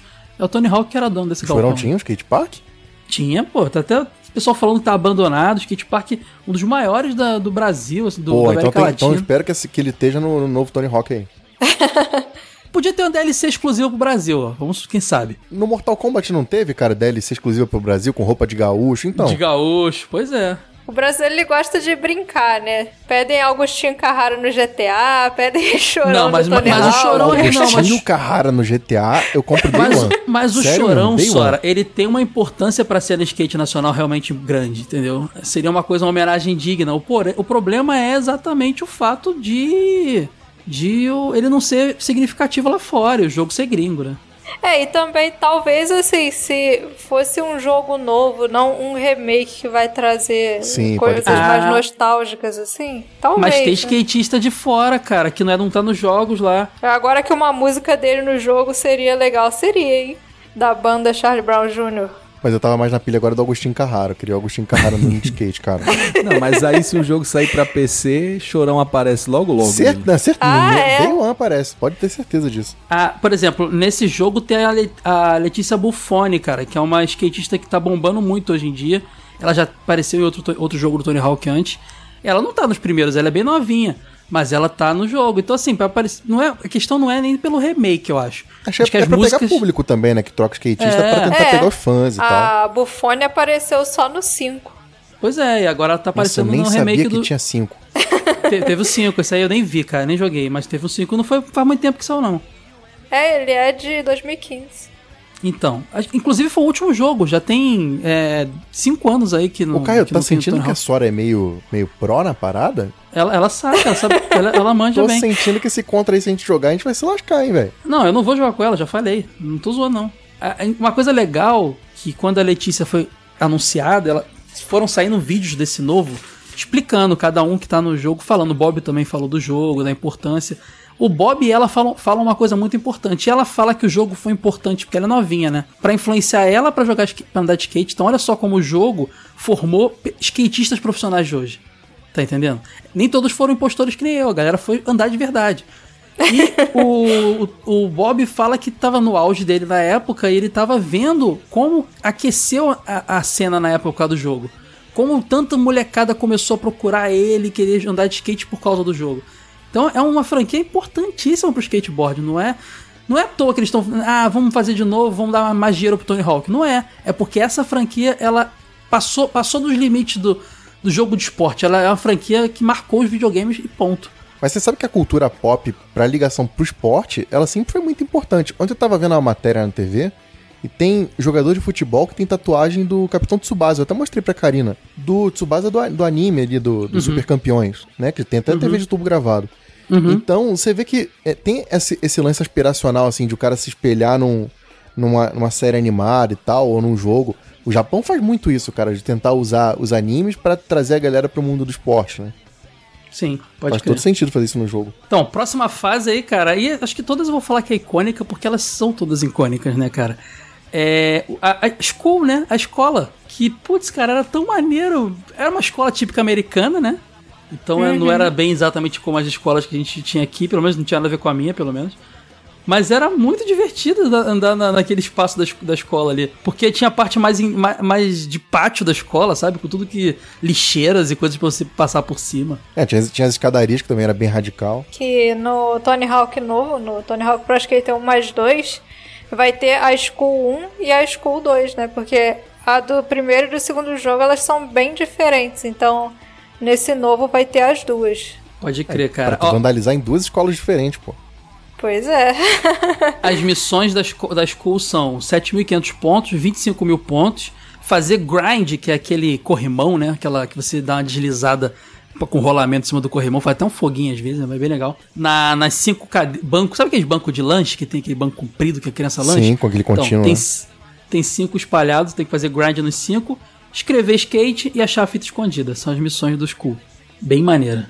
Ah, depois vem a mall, né, cara? Que é o shopping em Nova York, um típico shoppingzão, cidade Vai andar de skate grande. dentro do shopping pra ver se não toma uma coronhada. Cara, no Mario Kart do Wii lá, você anda de kart dentro do shopping, cara. Sim, na- coronhada no Mario também, cara. Mario Kart Wii, cara, muito bom. Esse- essa fase ela é chamada de downhill, né? Porque você vai meio que descendo só. não- ela não é igual às outras que você tem um- uma área plana pra andar de skate. O, foco dela é você ir descendo. Então, é uma daquelas fases que eu falei que é, é tipo de percurso. Isso. É, ela, ela não é, é- ela, ela é mais comprida e menos larga, na verdade. Você, você volta pouco pra onde você tava, né? Você vai sempre É. em frente. Tanto que você chega lá embaixo e você volta pra cima. Sim. As, ó, as missões dela são 10 mil pontos, 30 mil pontos, destruir os cinco. é, Sabe aqueles painéis que hoje em dia são computadores no shopping que explicam onde tá cada loja, no andar e tal? Então, Tipo mapa, direção. É tipo mapa, destruir cinco daqueles, escrever skate e achar fita escondida. Essa era legal, cara, mas eu, eu curtia mais as, as, as largonas, essas fases de sempre em frente eu não curtia tanto, não, cara. É, isso aí é a influência do Top Skate da SEGA, né? Mas tinha cascata, você podia andar na água ali. Era um shoppingzão bem classudo, né, cara?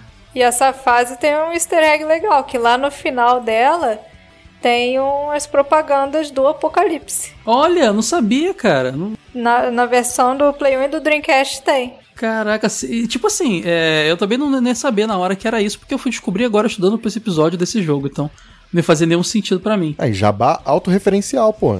Não, não é só isso não, Eide. Quando você tá jogando Tony Hawk 2 e você joga com o Homem-Aranha, minto, quando você tá jogando Homem-Aranha, Homem-Aranha 2, eu acho, do, do que é da Neversoft, você passa por um pôster do Tony Hawk, o, o, o personagem para e fala: Ah, Tony Hawk, já andei de skate com esse cara. É no Homem-Aranha 2. Porque teve, ele participou do Tony Hawk 2, entendeu? Tem esse easter egg também. Então, pô, Neversoft verso. Cara, mas muito legal dessa fase também do, do, do shopping é que você tem o. A escada rolante, então se você estiver na direção errada, você vai perdendo velocidade, porque você tá descendo, mas a escada tá te jogando de volta, entendeu? Muito doido. Sim. A próxima é o primeiro campeonato. É, cara, aí começa o campeonato, você tá no. É uma pista de skate básica, não tem, não tem nada demais ali, não tem um, um um contexto pra falar. É, o skate park de Chicago, o nome da pista. E você tem que fazer as manobras ali e ganhar a pontuação que, em teoria, dá- acho que não dá pra ver os caras, mas tem juízes te vendo e eles vão dar pontuação. É o típico. Típico campeonato de skate mesmo, é, né, cara? campeonatinho Aquele de mesmo pra ganhar medalhinha e tal. de street, de street, é, você É, faz as manobras. você, você não vê os juízes, não vê o público, mas é engraçado que quando você faz as manobras assim, você ouve o pessoal Ouve o gritinho, né? comemorando. Aí quando você cai, eles. Uh! Ah, é, vale lembrar que o jogo tem vozes e sangue. E tem várias, várias quedas que são bizarríssimas. E na versão de 64 não tem as vozes por motivos de, de cartucho e não tem o sangue por motivos de Nintendo, né? Pode crer. Queriam botar gosminha cinza, né? Alô, Mortal Kombat. É, pode crer. Depois tem a Downtown, cara, que é em Minneapolis, cara, que é rua, que é, que é na rua, né? Tem, não tem carro passando, mas infelizmente, mas tem. É como se fosse uma rua à noite deserta, né? E uma coisa engraçada, nesse jogo você não tem pessoas interagindo com você, a não ser o, quando tá no multiplayer, né? É tudo sempre muito deserto. É, motivos de mídia, né? Motivos de época. né? Exato, exato. Aí você tem as pontuações: 15 mil pontos é a primeira missão, 40 mil pontos. Você tem que quebrar cinco plaquinhas de proibido andar de skate, isso é muito legal. É aquela no, o risquinho e o skate, sabe? Tipo, proibido, o cara vai lá na rebeldia e quebra elas. Tem que quebrar cinco, escrever skate e achar fita escondida. Ah, e vocês tinham comentado, né, que eles podiam ter colocado um personagem baseado no Bruce Willis no jogo. Na versão beta dessa fase, tinha uma estátua do modelo do apocalipse do Bruce Willis na, nessa fase. Estátua do Bruce Willis, qualquer jogo tem que ter. Só que provavelmente eles acharam que não seria uma boa ideia, então substituíram pelo chafariz mesmo. E a multa do Bruce Willis também ia ser pesadíssima, né? É, quando É. botaram Homem-Aranha no 2, eles estavam fazendo o segundo jogo do Homem-Aranha, então eles tinham o direito do personagem ali disponível. Então, o Bruce Willis provavelmente já não tinha mais. Aí, essa fase também tem aqueles táxis que ficam passando, é, lembra? isso que eu ia falar, eu me Aí você aqui. fazia uma manobra chamada car plant neles e era engraçado que o taxista quando ele te atropelava ele te xingava, ria de você. Pode crer, isso que eu ia falar. Tem carro passando sim, galera. Esqueci dos táxis, fazia parte da- da- do cenário. Depois temos outra pista que é o Downhill Jam, que é outra pista compridona, com começa no ladeirão, você não, não tem. não é uma coisa muito larga, um cenário largo, é um cenário meio se- se- sequencial no estilo do jogo da SEGA que o Ed falou. E você, as missões dela são 20 mil pontos, tá ficando difícil, vocês estão percebendo, né? 40 mil pontos. Você tem que. Aí isso é legal, cara. Você tem que abrir umas válvulas, tipo válvula de água, sabe? Aquelas grandonas que você gira assim com força pra abrir.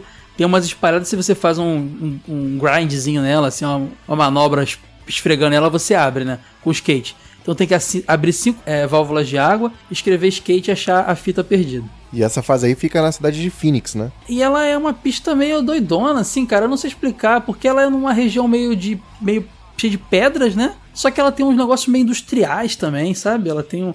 É como se fosse uma região de fábricas, é isso? Pode crer. É, assim, ela fica no Phoenix, na Arizona. Só que curioso é que no Tony Hawk Underground 2, que saiu bem depois, tem uma versão dessa fase e no mapa mundi ela fica no Ceará, no Brasil. Aí. Ítalo, tá perto de você. Quase em casa. Ma- mais do que de mim, pelo menos, né? Pô, podia ter a fase de Seridó, hein, cara. Tira o Agostinho Carrara, agora eu quero a fase de Mas Seridó. não tem, mas é só terra lá, cara, não dá. Cara, o legal é que essa fase é cheia de, de publicidade, né, cara? Tem a marca é, Bird House, acho que é Bird House, que é a marca do Tony Hawk. Tem aquele refrigerante Drill Mill, sabe? Um refrigerante É, acho que verde. é Mountain Dew. É Mountain Dew, exatamente. Tem espalhado e não é zoando, não. É o cartaz dele mesmo. Devem ter pago, pago uma grana pra botar, né? Tá lá vários lugares espalhados, assim. Pô, ela é cheia de tem cor publicidade. de ácido, mano. Cor. É verde, um verde. Parabéns, mano. E sabe o que é legal também? É. Quando você abre as válvulas, né? Que faz parte das missões, você libera água mesmo no cenário. Então é, é tipo uma represa. É um lugar, uma represa, gente. Acho que a melhor explicação é isso. É, porque é, quando você começa a analisar o cenário, é muito uma represa, sabe? Então você tá abrindo a água da represa. Tipo assim, praticamente você tá abrindo água que vai te afogar já já. É, então, descer o ladeirão já não é emocionante o suficiente. Tem tem que tentar É. te afogar ainda por cima. Tem uns itens que eu acabei não explicando aqui, não falando, gente, mas tem uns, um- uns itens de pontuação também, que é tipo umas moedinhas, 500 pontos, 200 pontos.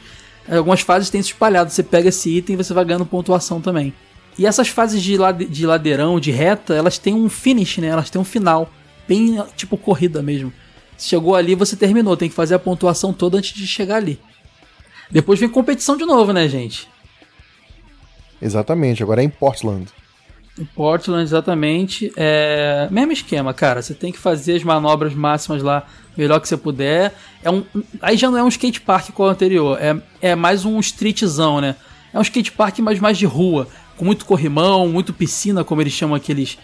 É tipo um half pipe, mas é interno, assim, tipo uma piscina.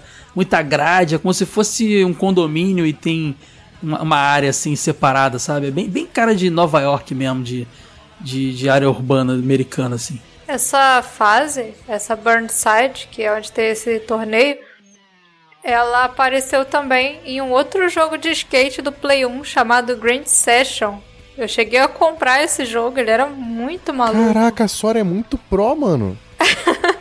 Eu só gostava eu muito sinto, de jogo de sinto skate uma na época. aí, cara. Olha aí, cara. Tudo que é jogo de skate que eu vi, eu tava comprando. Depois vem Streets, que é em São Francisco, que também é uma pegada mais de rua, mais, mais urbana. E as pontuações dela são 25 mil pontos, 50 mil pontos. Você tem que fazer, quebrar carros de polícia. Olha só que pesado. Isso aí já é Fox Police, sabe? Aquela galera do, Tá ligado. do Rage Against the Machine. É nessa pegada aí, cara. Inclusive Rage Against the Machine que tem tudo a ver com, com o Tony Hawk. Rage não tá nesse jogo, não? O Rage Against tem só no segundo. Ah, É, pode pois crer, né? Acho que nesse não tem, né? É a abertura, comando radio do Rage Against the Machine. Exatamente. Eles viram quebrando o carro e falaram: vamos botar nossa música aí, porque a Porra, gente tem, tem fala que tá, né, bicho? Fox Polícia é total Rage Against the Machine. Quebrasse o carro da polícia, escrever skate e achar a a fita perdida. E essa, essa pista é grandona, né, cara? Ela é bem enorme. Cara, eu não conheço da, da, da cidade, do local e tal, mas eles falam que tem pontos aí que parecem pontos reais mesmo. Sim, imagino, cara. Essa tem Kombi passando, tem um bondinho no meio, sabe? Se Ah, tomar então é Rio cuidado, de Janeiro, pô. Tem Kombi, o bondinho é, Rio. pode crer, cara. É um bondinho, inclusive, mais parecido com o de Santa Teresa do que com esse novo aí que tem lá no VLT do Centro Rio. É um bondinho bem tradicional, bem legal. Pista muito grande, cara. É- esse é o tipo de pista que você tem. Porque o jogo você tem um tempo pra fazer as coisas. Você tem dois minutos. E em dois minutos você tem que fazer todas as missões. Achar a fita escondida, você tem que escrever skate, achar as letras de skate. Essa pista é enorme. Então é muito difícil você, você achar tudo no tempo. Então você vai nela algumas vezes. Ah, tá, eu deixei de Pô, pegar tu aqui, ó. isso aqui era todas, aqui. eu acho. Mas vai ficando cada vez mais, aí. Ah, não, é assim, você tem maior. que ter, ter- Na rota, assim, já começou, já tem que saber pra onde vai. Essa aí. O bom é que o jogo. Isso é uma coisa legal de falar. Você não é obrigado a fazer todas as missões numa vez só. Então você pode. Ah, vou jogar uma, uma aqui, dá, uma partida acho, pô, aqui. É, não sei. Nem É, na primeira do- eu acho que dá, no, mano, No, é no. YouTube, no YouTube tem gente que faz. Tem gente que faz todas as YouTube missões. só tem monstro, né? Em todas as fases, inclusive. Mas assim, você pode chegar, ah, vou escrever skate. Você vai lá, escreve skate, acabou. Aí depois você vai de novo. É igual quando você tá jogando Donkey Kong, que você fica voltando na fase pra pegar alguma coisa que você esqueceu, fazer de novo alguma coisa. Porque ficou faltando um item, uma Pra coisa. fazer Então, o 100%, né? é- exatamente. É tipo Não, agora isso. é platinar, pra platinar. Então é, é bem legal é, é, o fato de você não ser obrigado a fazer tudo de uma vez só, porque senão ficaria muito mais difícil o jogo. E depois você tem um último campeonato, né, cara, Pra encerrar aqui em Roswell, é, no Novo México. É, porque essa era a fase secreta que você pegava no final. Tem um alien capturado em uma mesa. Ele fica Tem. atrás de um vidro. Aí, tipo, é sinistro, porque você ouve ele pedindo ajuda e tudo mais. É uma referência ao filme do ET. Tem uma hora que você passa numa. Sabe essas portas que tem um símbolo de, de radioativo que não pode passar? A porta é automática, ela abre, lá dentro tem várias celas. Mas são umas celas que as grades são de energia, tipo laser, assim. Aí Isso. embaixo você tem um alienígena meio que preso num vidro. E numa dessas celas tem um disco voador parado, sabe? Pô, gente, viajar aí, hein? Um pouquinho só. Ah, mas vai fazer uma. Fa... Ô, Ed, é a mesma coisa que fazer uma fase em Varginha e não botar o ET de Varginha. Vai fazer a fase Então, em Roswell e não mas, botar mas será que Roswell será que é um, tipo um centro assim do skate? Acho que fizeram já de propósito pra botar ah, Roswell acho, acho que pra não, botar acho um. que não. É, sim. Eu sei que Roswell é um dos lugares com casos de, de visualização de, de, de OVNI mais, mais respeitado pela comunidade, entendeu? É, pô, é o, é o caso mais famoso de encontro com OVNI, que dizem que coletaram pedaços e tudo mais, é lá. Eu descobri aí de por que a senhora gosta de Tony Hawk. É por causa do ET. Por causa da ETzinha, pode crer. não, semana que vem, videozinho do Central Pandora aqui. Não, videozinho Aí, do alienzinho podia, podia fazer um o vídeo, Green hein, Sora? Session, eu acho que tinha um ET pra você desbloquear. Se fosse, eu ia gostar mais dele. Tem um outro momento também da fase que você vai meio que num cantinho, numa área bem escondida, que tem uma outra porta também automática, que só dá pra, só dá pra acessar essa porta se você passar por um corrimão muito grande. E a gente sabe que fazer o corrimão era uma manobra difícil pra caramba, porque É, porque desequilibrava, você tem né? que ficar equilibrando, né? Tem tipo um medidorzinho que vai indo pra um lado e pro outro, você tem que botar ele no centro. né? Então você Isso. precisa tá bem evoluído no jogo pra aumentar bem sua- o seu equilíbrio do personagem no modo carreira, pra você conseguir passar por esse corrimão. Passando por ele, você entra numa salinha que tem um vidro com o ET é, deitado fazendo autópsia. É aquele famoso vídeo da autópsia do ET, lembra? Que rolou no... É, é a Do reprodução da... Fantástico? É, a reprodução Tem daquela isso? cena. Tem, cara. Ainda bem que eu nunca cheguei lá então, que eu tenho medo desse vídeo até hoje. Minha É a nossa. reprodução daquela cena. Eu lembro até hoje do quando um amigo nosso que chegou lá a primeira vez falou: Vem cá que eu vou mostrar um negócio pra vocês. A gente jogando na casa dele, ele aqui, tem um ET ali. Eu falei: Claro que não tem. Ele ficou meia hora pra conseguir passar esse corrimão. Quando passou, a gente. Ca- Cara, eu senti muito medo, cara, quando eu vi. Porque eu Ele não fuça o acreditava olho que do tinha. ET, mano? Tem isso também? Será que tem? Não, não quero jogar mais não. Ele Tô fica virado com a boca pra. Ele tá deitado na cama, virado com a boca aberta, tipo morto, assim. Sim, só que ele fica falando help ainda. Fica, você ouve a voz dele pedindo Ah, ajuda. Eu não lembrava disso. Caraca, por isso que eu É. fiquei com medo. Agora faz sentido porque eu fiquei com medo. Credo. Aí, Ítalo, quer jogar? Eu topo tudo. Ítalo, Que te- vem cá. Já apareceu ET no Seridó, Ítalo? Rapaz, eu não quero responder não. Você já viu ET no Seridó? Tem história, tem história. Não, não, não vou viu. responder não essa aí. Já tô ganhando fama demais de contar lorota.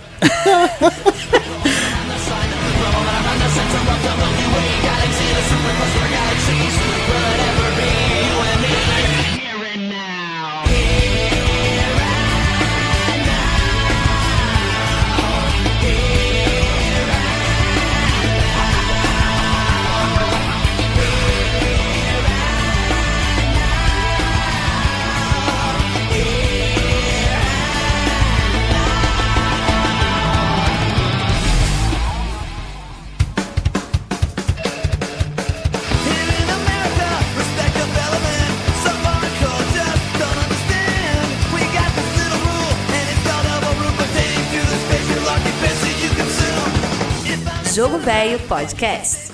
Depois que você termina o jogo, rola um, um finalzinho até, até meio, pode dizer, broxante, mas pra galera gosta de skate não, que são mais vídeos, né, de apresentação de, do Tony Hawk lá, andando de skate, várias manobras dele. Pra galera do skate, repito que tinha essa onda do, do- do- das fitas de manobra que circulavam por aí com música punk rolando de fundo. Era legal zerar pra liberar mais cenas pra ver, né? É, a gente sempre queria liberar os videozinhos no final. E o pessoal que não acreditou que a gente conseguiria falar uma hora desse jogo, tá aí a prova. Uma, já temos de gravação aqui aproximadamente uma hora e meia de podcast. Pô, a gente não falou nem de dica ainda, pô. Caraca. Então quantas dicas que tem no jogo aí? Você que é o cara do o chiteiro da galera. Vou contar uma só, muito famosa. Por que uma só, cara? Porque tem 50 dicas, esse jogo Ah, tem muita tá. dica. Não só dica. Esse jogo tem uma lista de parada pra Game Shark que é absurda, cara. Também lista gigantesca. Tem uma dica que você consegue desbloquear tudo logo de cara, inclusive o policial Dick, né, que é o policial gordão. Todas as fases, skates, as fitas Todo, todas. skate, tudo. fita. é, nesse jogo a Private Carreira de- é desbloqueada só com cheat, só. É, com cheat? Eu não É. lembrava disso. No, no segundo jogo é você fazer todos os gaps, mas nesse é você com cheat que desbloqueia. Que você desbloqueia pegando as fitas é o Officer Dick, na real. É, o Officer Dick, mas eu não lembrava como desbloqueava ela. Maneiro isso. não É só cheat, só. Ó, pra fazer essa parada da- das fitas todas e das fases, você pausa, aí segura o L1 e aperta. Bola, direita, cima, baixo, bola, direita, cima, quadrado, triângulo. E aí habilita tudo no jogo. Diquinha aí. Tem como você liberar todas as áreas pra praticar também, né? Porque quando você vai praticando as áreas, você tem que ir evoluindo no jogo pra liberando. Co- Conforme você termina um, um- estágio. Ah, é, né? Pode crer que só, é só quando você zera a fase no É. carreira que abre lá, né? Exatamente. Então também tem um esqueminha. Aperta, dá pausa no jogo, segura o L1 e pressiona quadrado, cima, esquerda, cima, círculo e triângulo. Aí você libera pra. Antes de ter zerado o jogo, já pra. No modo de, de prática lá, tá liberado tudo. E pra você escolher a fase que você quer ir, antes de também ter jogado tudo pra liberar um, um modo de select level lá, você pausa o jogo e segura L1 e pressiona triângulo, direita, cima, quadrado, triângulo, esquerda, cima, quadrado e triângulo. Aí você abre um- uma seleção de fases ali antes de você precisar ter passado das, das outras. Se eu soubesse disso, eu tinha zerado o jogo, tá vendo? Nessa época eu não sabia. Ah, provavelmente eu soube em algum momento, porque eu lembro que quando eu pegava, a gente pegava o jogo ali sem memory card, a gente liberava tudo só pra poder jogar. A, a molecada aprendeu em algum momento e tinha lá na casa do meu amigo, com certeza. Ah, maneiro, né? Jogar. Nem pensei nisso. Eu, eu pensava só no cheater, assim, mas tem esse lance também de você não ter memory card. Pode criar, maneiro. É, porque senão você vai ter que zerar tudo ali pra liberar, vai dormir amanhã você tem que fazer tudo de novo. tem que deixar o videogame ligado. Pô, quando eu fazia Pode isso quando crer. Caras, trilha sonora, eu acho que é uma das coisas mais incríveis desse jogo, porque a gente sabe que a mídia CD revolucionou em vários quesitos, mas como por exemplo os vídeos CGs, né? E vídeos mesmo, moviezinhos nos jogos e tal, mas trilha sonora é uma coisa impressionante que começou. E já tinha trilhas incríveis no, nos jogos de cartucho, os caras faziam um milagre. Chrono Trigger é um exemplo, por exemplo. Os caras faziam um milagre para conseguir colocar boas músicas naquele esquema ali. é, é, é, mo- como é que eu vou dizer? Chiptune, né? E só que depois, a- cara, com o CD, o céu era o limite, né?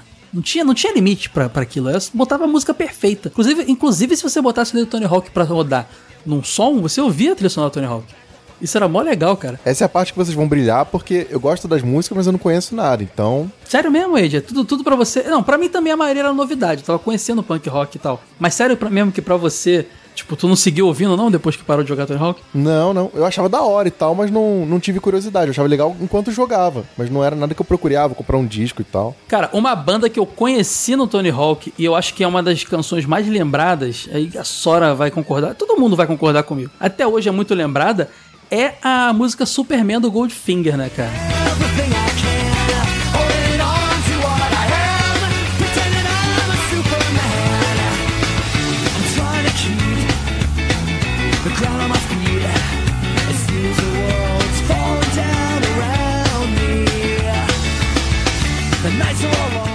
Nossa, essa é a mais.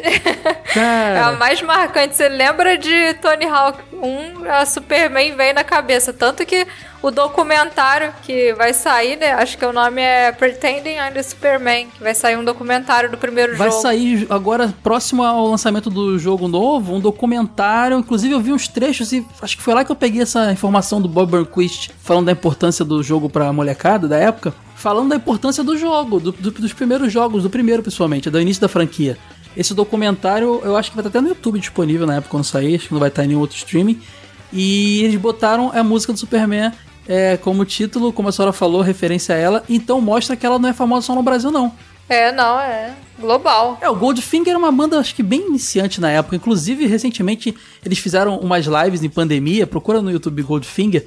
Esse Superman tá tão legal. Eles estão coroão, cara, mas continuam tocando muito bem. Ela é meio escasinho, né, Sora? Aquele punk meio, meio reggaezinho, né? Adorava ouvir ska. Isso, é, ela é bem legalzinha. Não é aquela música assim, pra quem não gosta de punk mais pesado, ela é bem É, tranquilinha. o, pró- o próprio NoFX, que eu era fã, que nomeou minha banda lá, ela tinha umas músicas meio ska também. Ska combinava muito com skate, cara. Já vou deixar claro aqui, a gente tá botando trechinhos muito curtos das músicas, porque a gente não quer ser pego aí nos direitos autorais. Essas músicas são músicas famosas e tal. Mas aqui no- na descrição tem uma playlist. Vou botar link da playlist do jogo, do primeiro jogo no YouTube, vou botar link da playlist que tá no Spotify do jogo novo, que tem a maioria das músicas do primeiro e mais algum montão de música do segundo também. Então, pra quem quiser ouvir aí na condução, quem quiser ouvir lavando louça no Spotify, tem uma, uma playlist bem legal lá, na verdade, um, um álbumzinho mesmo, bem legal no Spotify do jogo novo, tá? Eu trabalho muito ouvindo essa playlist. Eu também, eu gosto, cara. Ah, uma outra que marcou bastante também é a New Girl. Ah, do Suicide Machines, cara, pode crer.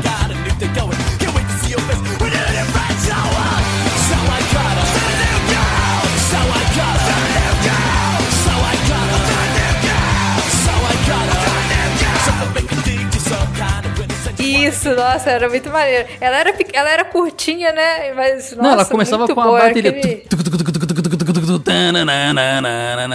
Pô, é muito é, ela boa. já é aquele punk gritado, É, né? é. Ela era legal mesmo, cara. Ela também, mas ela também tinha uma quebrada meio ska no meio, né, cara? Era muito bacana. Tinha, tinha, ela, ela alternava. Essa hora o Ítalo e o Wade estão lá jogando Switch, estão fazendo outra Tamo, coisa. cara. Nessa época eu era muito do metal, cara. Então eu ouvia, achava da hora, mas não. Não era minha vibe. Eu ouvia, só que eu ouvia mais o som da torcida do Winning Eleven, então não faço a menor ideia do que tava crer. tocando. Sabe o que isso parece? Lembra que eu falei pra vocês que eu joguei muito Pokémon no, antes do Game Boy no emulador? Ouvindo Beatles, não lembro da história. E eu tinha essa mania de botar CD e eu fui descobrir a trilha sonora do Pokémon anos depois quando eu ganhei o Game Boy e fui jogar de novo. Eu falei, foi uma nova experiência porque eu não jogava ouvindo o som. Eu O botava John em- Lennon não tava no jogo? Pois é, então. É muito legal isso, cara. O Ítalo, a referência dele, sei lá, era o som do, do, do Win Eleven, sabe? No Tony Hawk, a galera jogando o Win Eleven do lado, sei lá. Eu sempre soube da, da devoção que os fãs têm com a trilha sonora, mas se eu lhe disser que nem o nome das músicas, eu não sei não, não tem nem perigo. Então, mas eu tô nessa também, porque eu lembro das músicas do jogo e tudo mais, mas eu não sei dizer qual é qual aqui olhando a lista da trilha sonora. Que era uma parada que eu achava bacana no jogo, mas não. Sabe, não, não fui atrás Eu tô disso. muito feliz que vocês dois amam a trilha sonora. A gente, mó galera que tá ouvindo aqui que vai comentar com Não, tenho certeza. certeza que tem muita gente que gosta do jogo pela trilha, inclusive. né? Digam aí quais são suas favoritas. Tem uma. Eide, você era do metal, mas tem que respeitar uma banda punk muito clássica que tinha nessa trilha sonora, que era o Dead Kennedy com Polystruck, cara.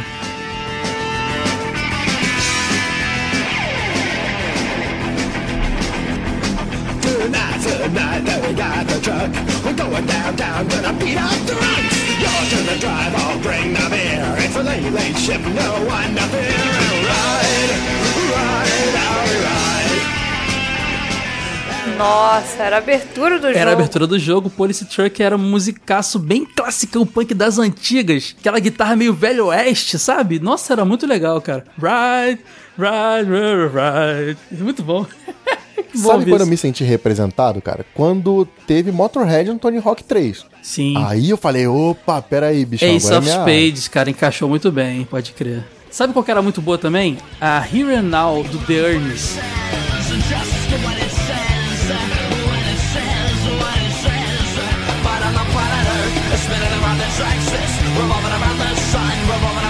Of the Milky Way galaxy and the super cluster of galaxies. Will it ever be you and me?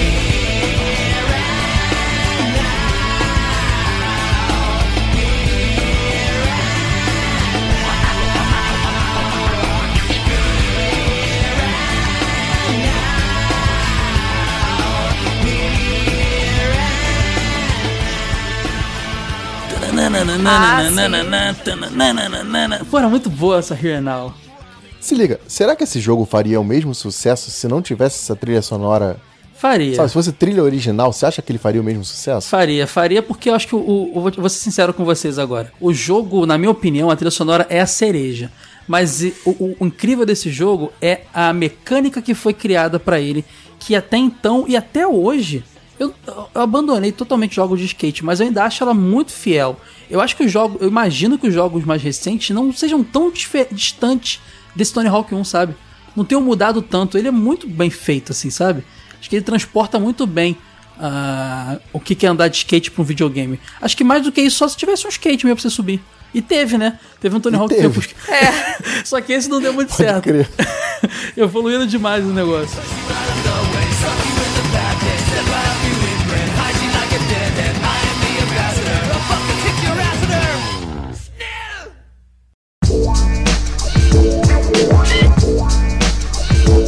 Vamos para aquele bloquinho de leitura de revistas antigas, porque a gente tá radical hoje aqui com o Tony Hawk Pro Skater. Caras, é, Tony Hawk apareceu em muitas revistas na época, cara. Era realmente um hype danado.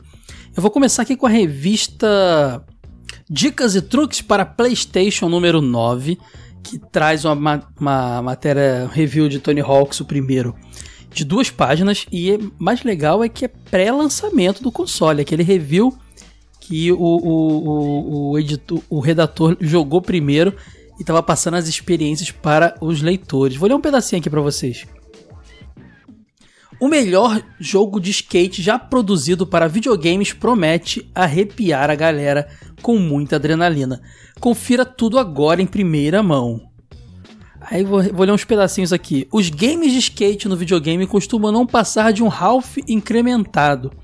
Mesmo Street Skater, com seus gráficos arrojados, não convenceu. A Activision decidiu mudar sua história, essa história, está se preparando para colocar nas lojas um simulador que irá revolucionar o mercado. Estamos falando de Tony Hawk's Pro Skater. Para não ter dúvidas sobre o realismo da ação, a Activision contratou um dos maiores campeões de skate de todos os tempos, o próprio Tony Hawk ele ajudou em tudo, desde a produção dos cenários até a captura dos movimentos dos personagens. A grande diferença desse Pro Skater em relação aos outros games do gênero é que ele encara a simulação do esporte de maneira diferente, fazendo com que você sinta como se estivesse realmente andando sobre rodinhas.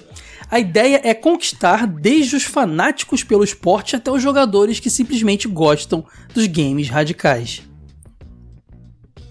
Aí continua falando aqui dos gráficos e segredos, elogiando pra caramba, fala um pouco dos personagens. E esse foi o reviewzinho da Dicas e Truques para PlayStation, que é uma revista da editora Europa da época, que vem com a marquinha da revista CD-ROM aqui, caras. É, ela, ela era da mesma editora da revista CD-ROM, clássico, clássico, clássico. Vamos para a segunda revista aqui. Dessa vez vamos ler uma matéria da Super Game Power 76, uma matéria aqui, um review do Tony Hawk's Pro Skater, escrito pelo Lord Matias. Quem lembra que a Super Game Power tinha esse esquema de mascotinhos, é, pseudônimos aí para os redatores. É um super detonado, na real. Olha só quantas páginas. Deixa eu ver aqui, ó. Uma, duas, três, quatro, cinco, seis, sete, oito, 9, 10 páginas, cara, da, daquele ma maior estilo screenshot das telas, sabe, caras? E explicando coisa por coisa. É legal que tem até especificação aqui. Tem uma legenda dos controles, aí tá mostrando como fazer cada manobra no controle do PlayStation, no controle do Nintendo 64 e no controle do Dreamcast, cara, porque afinal de contas aqui fala das, das versões dos três consoles. De cara eu vou dizer aqui pra vocês a nota. Ahn, controle ganhou 10, diversão 10, gráfico 9 e som 9, total 9,5. Muito bom, cara. Deixa eu ler o iníciozinho do que o Lord Matias falou aqui. Hora de deixar o skatinho de dedo de lado e partir para o virtual. Tony Hawk e Companhia Limitada estão de me- estão no melhor jogo, é que, é a leitura tá difícil, revista é velha, gente. Estão no melhor jogo de skate já feito para um console de videogame. Lançado no final do ano passado para PlayStation, sai agora para Dreamcast e também para, tem versão para Nintendo 64. Todas muito boas.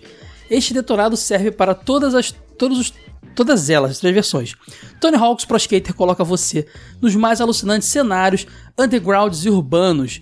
São ruas e avenidas com os mais variados obstáculos, construções abandonadas, enfim, tudo que um skatista procura quando sai para dar um rolê.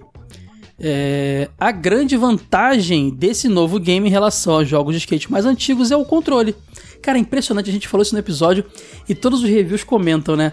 Que a revolução do Tony Hawk Pro Skater para os outros jogos de skate anteriores era o controle, cara, que deixava a jogabilidade muito realista e gostosa. A resposta é melhor e as manobras especiais são feitas com mai maior naturalidade. Quem jogou os games antigos sabe, as manobras eram de doer. E aí ele continua aqui falando das fases e tudo mais, e começa aí um review, fala de cada skatista, fala de cada manobra, fala de cada fase. Muito legal esse review da Super Game Power. E o mais legal, depois de tudo vem logo em seguida uma matéria de uma página só.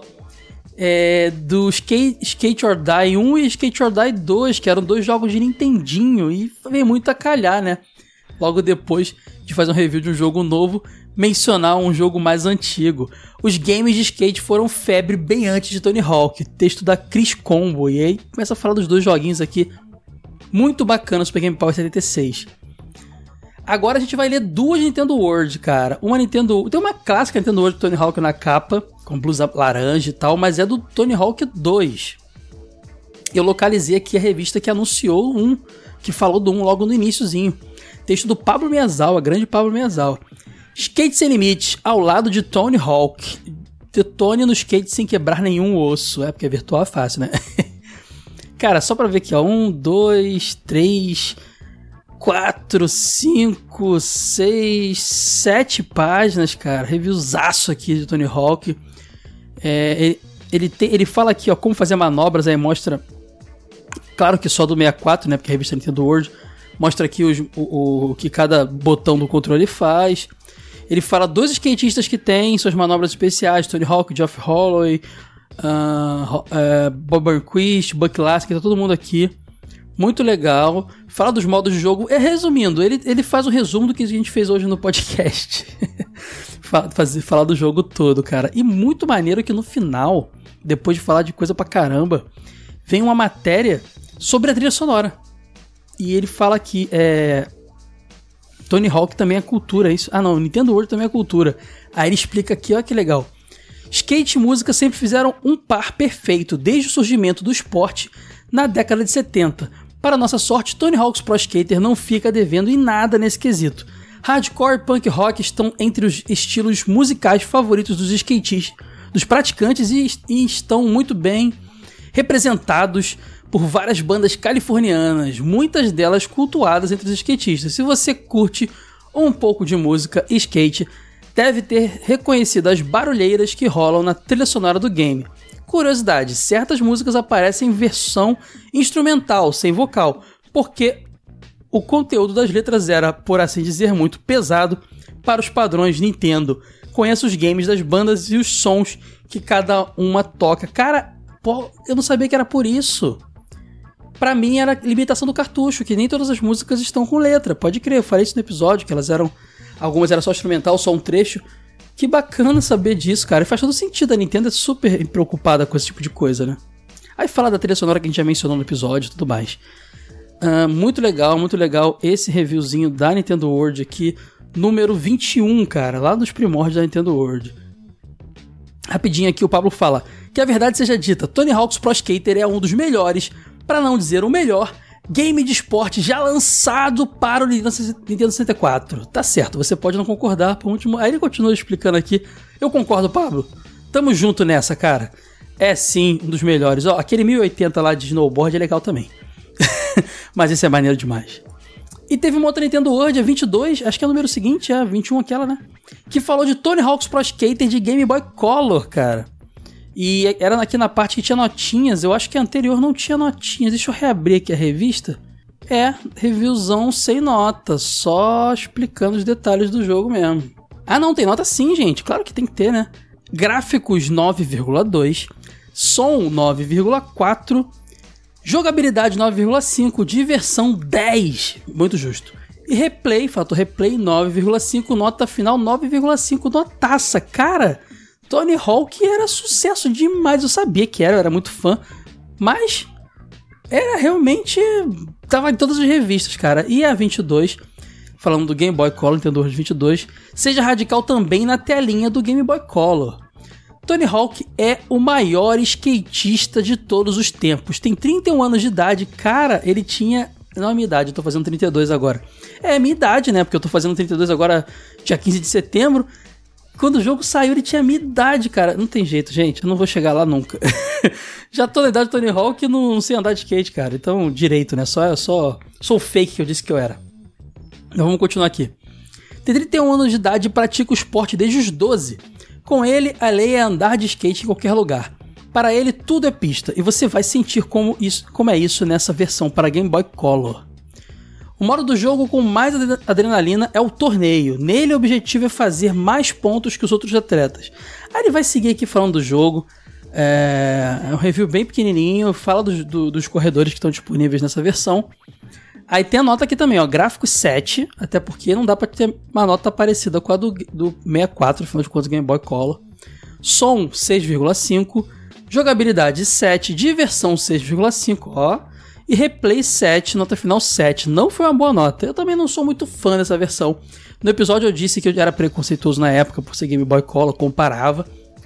É, ela se tornou melhor na minha, na, minha, na, minha, na minha cabeça, mas ainda acho que a, a Game Boy Advance, por exemplo, trouxe Tony Hawks muito melhores. Bom, essas foram as revistinhas que encontramos aqui falando de Tony Hawk's Pro Skater. Tem outras falando do 2, do 3, aí é doidado. Um dia a gente lê aqui pra vocês. Thank you.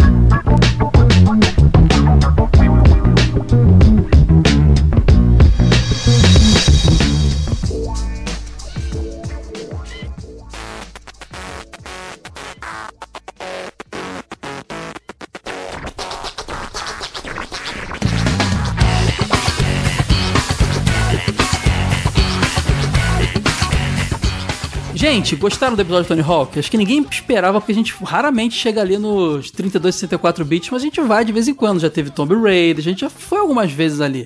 E va- vamos mais vezes ali, nesse, nessa, nessa fase ali, cara. Tony Hawk é muito clássico, é, formou caráter, formou gerações. ah, então tinha que estar aqui, com certeza, pegando hype também do novo jogo aí, que todo mundo tá empolgado com esse remake aí. E se a gente deixou de falar de alguma coisa, qual o seu Tony Hawk favorito? Quer que a gente faça episódio de algum outro jogo Tony Hawk? Acha que dá um episódio completo de algum outro jogo? Deixa nos comentários aí, diga a sua música favorita. Diga a importância de Tony Hawk pra sua vida. Fala que você não gosta, mas comente. Deixe seu comentário aí que a gente vai ler no próximo episódio. Caraca, isso é encerramento. Vou falar mais nada, gente. Tô é isso. aprendendo. Depois de 10 anos, tô aprendendo a encerrar direitinho, viu? Acho que é isso, hein? Valeu, galera! Tchau! Frisco! Go Frisco! Go Frisco! Go Frisco! Go Frisco! Go Frisco! Go Frisco! Go Frisco! Go Frisco! Go Frisco!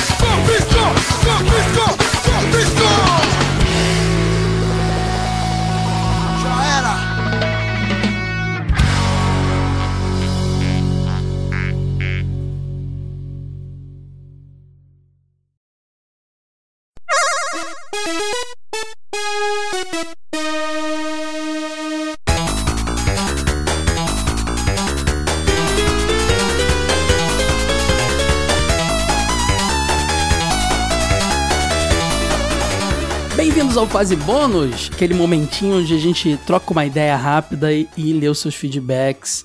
Hoje, episódio de Rista, o clássico episódio de Rista, a estrela que não deve ser nominada, agora eu vou chamá-la assim.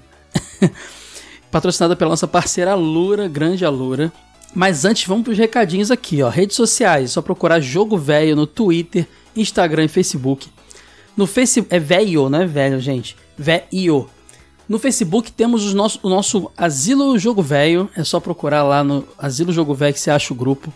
E no Telegram também tem um grupo muito bacana, pessoal, muito participativo. É o telegram.me barra jogo velho. Ah, Se quiser nos apoiar, receber revista exclusiva de apoiadores, ouvir o podcast exclusivo de apoiadores, é só ir lá em apoia.se barra jogo velho ou jogovelho.com.br. No menu superior tem a aba Apoie-nos. Veja lá a melhor forma de nos apoiar, o valor mensal que melhor se encaixa para você e os benefícios, as recompensas que cada valor traz. Tá bom, galera? Ah, mas o que que a gente vai falar? Hum... Ah, claro, pod- nosso podcast também. Divulgue para seus amigos. Vão lá nos agregadores que tem é, votação, iTunes e tal. Deixa cinco estrelinhas. Deixa um comentário bacana pra gente ficar bem localizado no ranking. Vai no nosso canal no YouTube, youtube.com.br Revista Jogo Velho. Tá saindo muito vídeo legal lá. E eu acho que é isso. Acho que os recados acabaram. Deve ter mais coisa, mas eu não lembro. Vou começar aqui logo, ó. O Sil- Silvio Gatti Filho comentou: ótimo episódio. Agora, infelizmente, houve uma grande injustiça com o Wade. Vários episódios aqui que o Caio esquecia e ele não deixava a referência morrer. Coisa feia, pessoal. É, eu tô falando que eu esqueci de falar de History o Wade falava no meu lugar. Ele reclama, diz que não aguenta mais Rista, mas ele é o primeiro a resgatar o negócio, cara. Aí é um safado. Gladson Santana comentou: Pô, véi, ainda não ouvi, mas se é de Rista, não dá pra passar sem dar um parabéns. Pensei que seria em algum número de post especial, tipo 100 ou 88, sei lá. Pô, velho, bora escutar. Muita gente veio falar isso comigo, cara. A galera tem toque.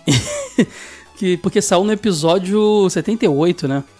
Mas é porque a gente, cronograma, a gente planeja uma coisa, eu também tento sempre encaixar os episódios mais importantes, assim, pra cronologia da série em números cheios, mas às vezes é necessário. A Lura apareceu, vamos fazer rista, vamos fazer rista, galera. É melhor do que não ter episódio. Eu tô feliz demais com o episódio 78 aí de rista. O Gladson depois fez um outro comentário. Pô, velho, respect. Esse jogo merece respect. É, porque diria, por que diria isso? Porque esse jogo move paixão e é muito bom ver a representação de uma paixão por um jogo. Digo isso porque no excelentíssimo, o, excel, o excelentíssimo Caio Hansen, me sentiu juiz agora, Gladson. Sempre comenta desse jogo tão apaixonado e nem vou levar nesse, é, nesse momento os aspectos é, é, técnicos, pois poderia ser o ET do Atari, Dr. Jekyll e Mr. Hyde do NES, ou Shaq Fu do Super NES, ou o famigerado Superman do Nintendo 64. O que quero dizer é que todos gos- gostam de um filme de romance. E esse romance do nosso colega por esse jogo é legendário. Gente, que profundo, Gladys. Vamos continuar aqui. Entendo essa adoração, essa cora, essa, esse coração porque tenho tal paixão pelo melhor jogo do Mario de todos, Super Mario Bros 3, onde é um erro. 23 de outubro de 88, no Japão deveria ser, feriado. Até um belo filme como The Wizard mostrou esse belo jogo. Bem, só quis defender meu ponto. Ah, mas, mas confesso que 78 para a rista foi inusitado. Esperava um número. Lá, vem ele de novo falar disso. Número cabalístico como 99 ou 95, ano de lançamento desse jogo. Mas fica meu agradecimento ao Sr. Caio novamente, pois graças a ele que conheci esse jogo que abriu uma enorme porta do aprendizado que faz você querer mais. ah, não, não, não a porta do, do conhecimento de como esse jogo. Cara, Gladson, que viagem, cara. Você tá muito, muito profundo de como esse jogo é belo tecnicamente, jogabilidade desafiadora, não é fácil, mas é um aprendizado que faz você querer mais e mais. Ele continua falando aqui pra caramba, ele tem parágrafo pra caramba. Não vou ler tudo, Gladys, é muita gente, mas obrigado pelo seu comentário, cara. Próximo comentário aqui é do Adnan Alves. Fala verada, fico triste pois a piada do Richter ser mencionado nos, nos podcasts acabou. Mas feliz por mais um episódio caprichado. Quem ouviu esse de Tony Hawk viu que acabou mesmo. Não tô mentindo, não. Acabou, acabou. Gosto demais desse jogo. A primeira vez que conheci Rista foi na Ação Games e achei lindo demais os gráficos e o design das fases, sem contar o Richter em si, que é muito estiloso. Fui jogar mesmo só com emulação. E Richter me encantou não somente com os gráficos, mas com a jogabilidade e a trilha sonora, que se tornou uma das minhas prediletas dos 16 bits. Presença constante na minha playlist de músicas de games para ouvir trabalhando. Sobre o esquecimento do jogo, é uma pena mesmo, mas de qualquer forma fica um, um exemplo de como os 16 bits poderiam ser explorados ao máximo para criar jogos que nunca envelhecem. Abraços! Abraços, Adnan! O Dudes de Paula comentou: Hahaha, gente, aleluia, o episódio Rista aconteceu. Eu pensei que iria demorar mais pra sair, mas foi um episódio fodástico. Eu conheço o Rista, mas vou confessar que nunca tive nem curiosidade de jogar. Mas desde quando comecei a ouvir o podcast, me surgiu uma curiosidade sobre o jogo e depois desse episódio sobre Rista vou ter que jogar, né? Obrigado por vocês alegrarem meus dias com os podcasts. Me divirto demais com vocês e fico falando sozinho aqui no trabalho. Como se vocês estivessem aqui na sala comigo. Um abraço, Dudes. É muito legal isso, cara. Acontece comigo direto também. Eu, eu ouço podcast até hoje, não só produzo. Eu troco uma ideia com a galera que nem sabe que eu tô ali. Abração, Dude. Caio Fernando comentou meu xará aí, ó. Ah, praticamente só o Caio falou nesse episódio. mas é totalmente compreensível. Eu conheci o Rista, mas nunca joguei pra valer. Bonito, com certeza ele é. Vou baixar ele no Sega Forever para revisitar só por causa do episódio de vocês. Feliz por você, Caio, mas não deixa de citar Rista no jogo, velho, não. As citações têm que continuar. Vai acabar, acabou. Valeu, Caio, um abraço. Fábio Pacheco Alcântara comentou: Que bom ouvir que o episódio do jogo velho que marcou a infância tenha ficado legal. Eu joguei no Mega, zerei sem maiores problemas na época, até porque tinha jogado Pulseman, que também é um pouco complicado e tão bom quanto. Não sabia que tinha essa diferença grande entre as versões americana e japonesa. Eu sei como é curtir muito um jogo e ver ele ficar esquecido ou apenas nas memórias. No meu caso, o jogo é o Buck Rogers Countdown to Doomsday do Mega. O jogo é ruim, mas por eu adorar o personagem, joguei muito mesmo. Fabão, pesquisei aqui e achei ruim mesmo. mas, mas é assim mesmo, cara. Quando a gente ama um joguinho, não tem jeito. Obrigadão pelo seu comentário, Fabão. Um abraço. Lucas Rodrigues comentou: Eu ouvi alguém falar de gameplay de Rista no canal. Bora! Lucas Rodrigues, que é o nosso parceiro aqui que faz muitas gameplays no, no canal do Jogo Velho. Acessa lá, você vai acompanhar. A grande Raquel Spiri comentou: Acho que nunca cliquei tão rápido para ouvir um episódio de podcast do Jogo Velho. Estou contente de fazer parte desse momento histórico. Parabéns a todos, mas principalmente ao Caio. O episódio realmente ficou muito legal. Nunca joguei Rista, apesar de ouvir o Caio falar em todo episódio. Estou me preparando para emular aqui e conferir o game. Faça isso, Raquel. Mas influenciar. eh, mas influencer que Caio Hansen? Caio, ouvir a, a felicidade na sua voz fez meu dia. Pô, que bom, Raquel. Obrigada a Lura por promover esse episódio genial, engraçado e emocionante. PS, dei muita risada com o Wade falando Touperaception. Abraço a todos e todas, parabéns mais uma vez pelo trabalho. Muito obrigado, Raquel. Um abração. Caraca, não acaba comentário não, vambora. Eu não vou ler todos, hein, galera. Vou pular alguns, não tem jeito mesmo. Vambora. O Cleomar Zanquete comentou: Salve galera do jogo velho. Conheci vocês essa semana pelos que... olha essa semana pelos casts do Machine Cast e do Fliperama de Boteco. Boa. Abraço pra galera lá, Ferrari, pro pro Team Blue, todo mundo dos podcasts aí. Machine Cast, Fliperama de Boteco. Estou maratonando e achei irado. Tenho uma sugestão de pauta. É um jogo que eu jogava muito no meu Master System 3 e que até agora não achei nenhum cast, que é a franquia James Bond.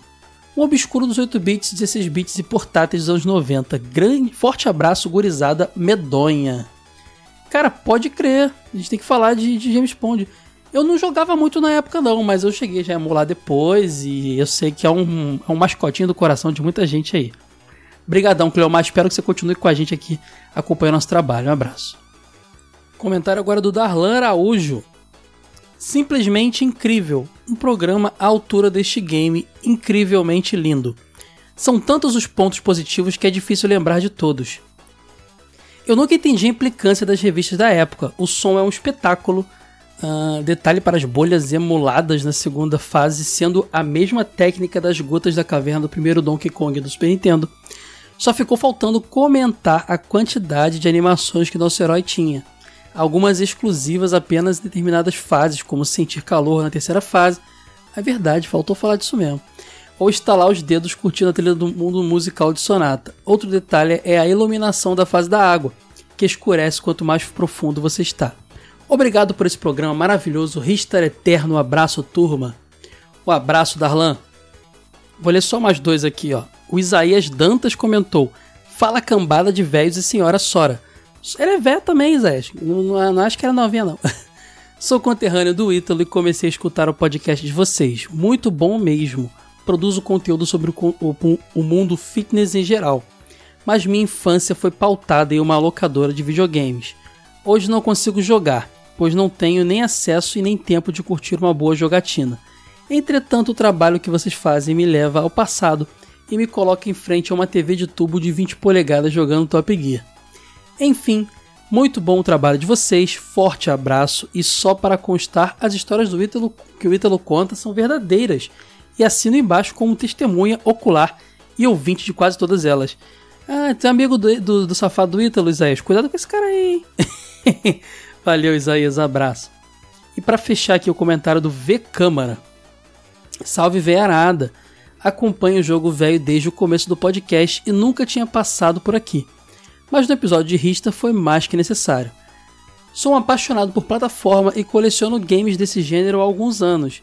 Infelizmente sempre tendi para a dupla Nintendo PlayStation e nunca dei oportunidade para outros consoles.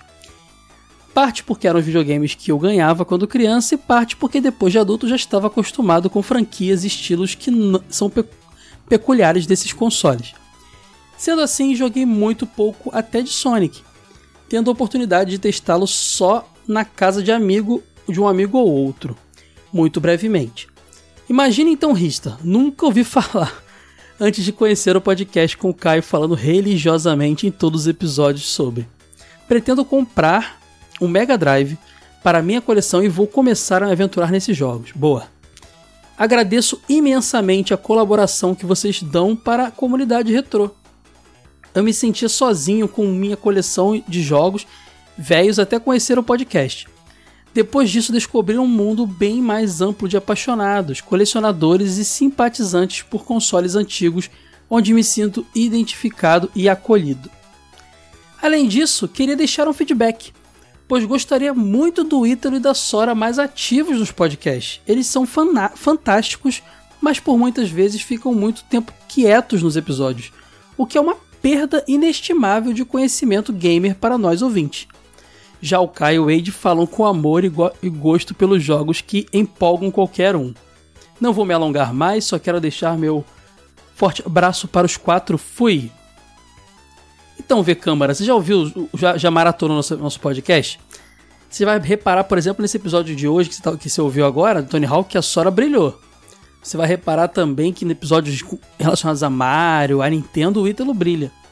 O que acontece é que. E tem episódios que o Wade fica muito mais calado. E vão vir alguns, vocês vão ver só. E eu, e eu acabo não falando muito, falando muito porque eu apresento o programa, né? então não tem jeito. Mas é, é- é- por mais que a gente seja, nós sejamos estudiosos do assunto e produtores de conteúdo, temos nossas preferências, né? E às vezes alguém quer falar de um tema que nem todo mundo tá 100% preparado, e por mais que a gente estude pra caramba, sempre vai ter alguém ali que tá, ma- manja mais do assunto. Não tem jeito. Então, é, acontece, cara, acontece. Mas fica de olho só, procura nos antigos só. E em breve também vai ter episódio aí que você vai ver o Ítalo mais, mais participativo, a Sora. A Sora nesse aqui, Tony Hawk, nem se fala.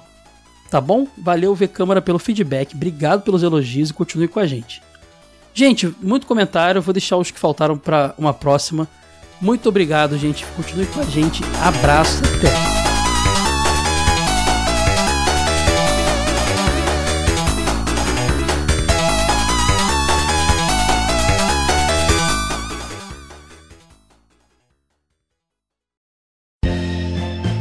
Esse episódio foi editado por Caio Hansen.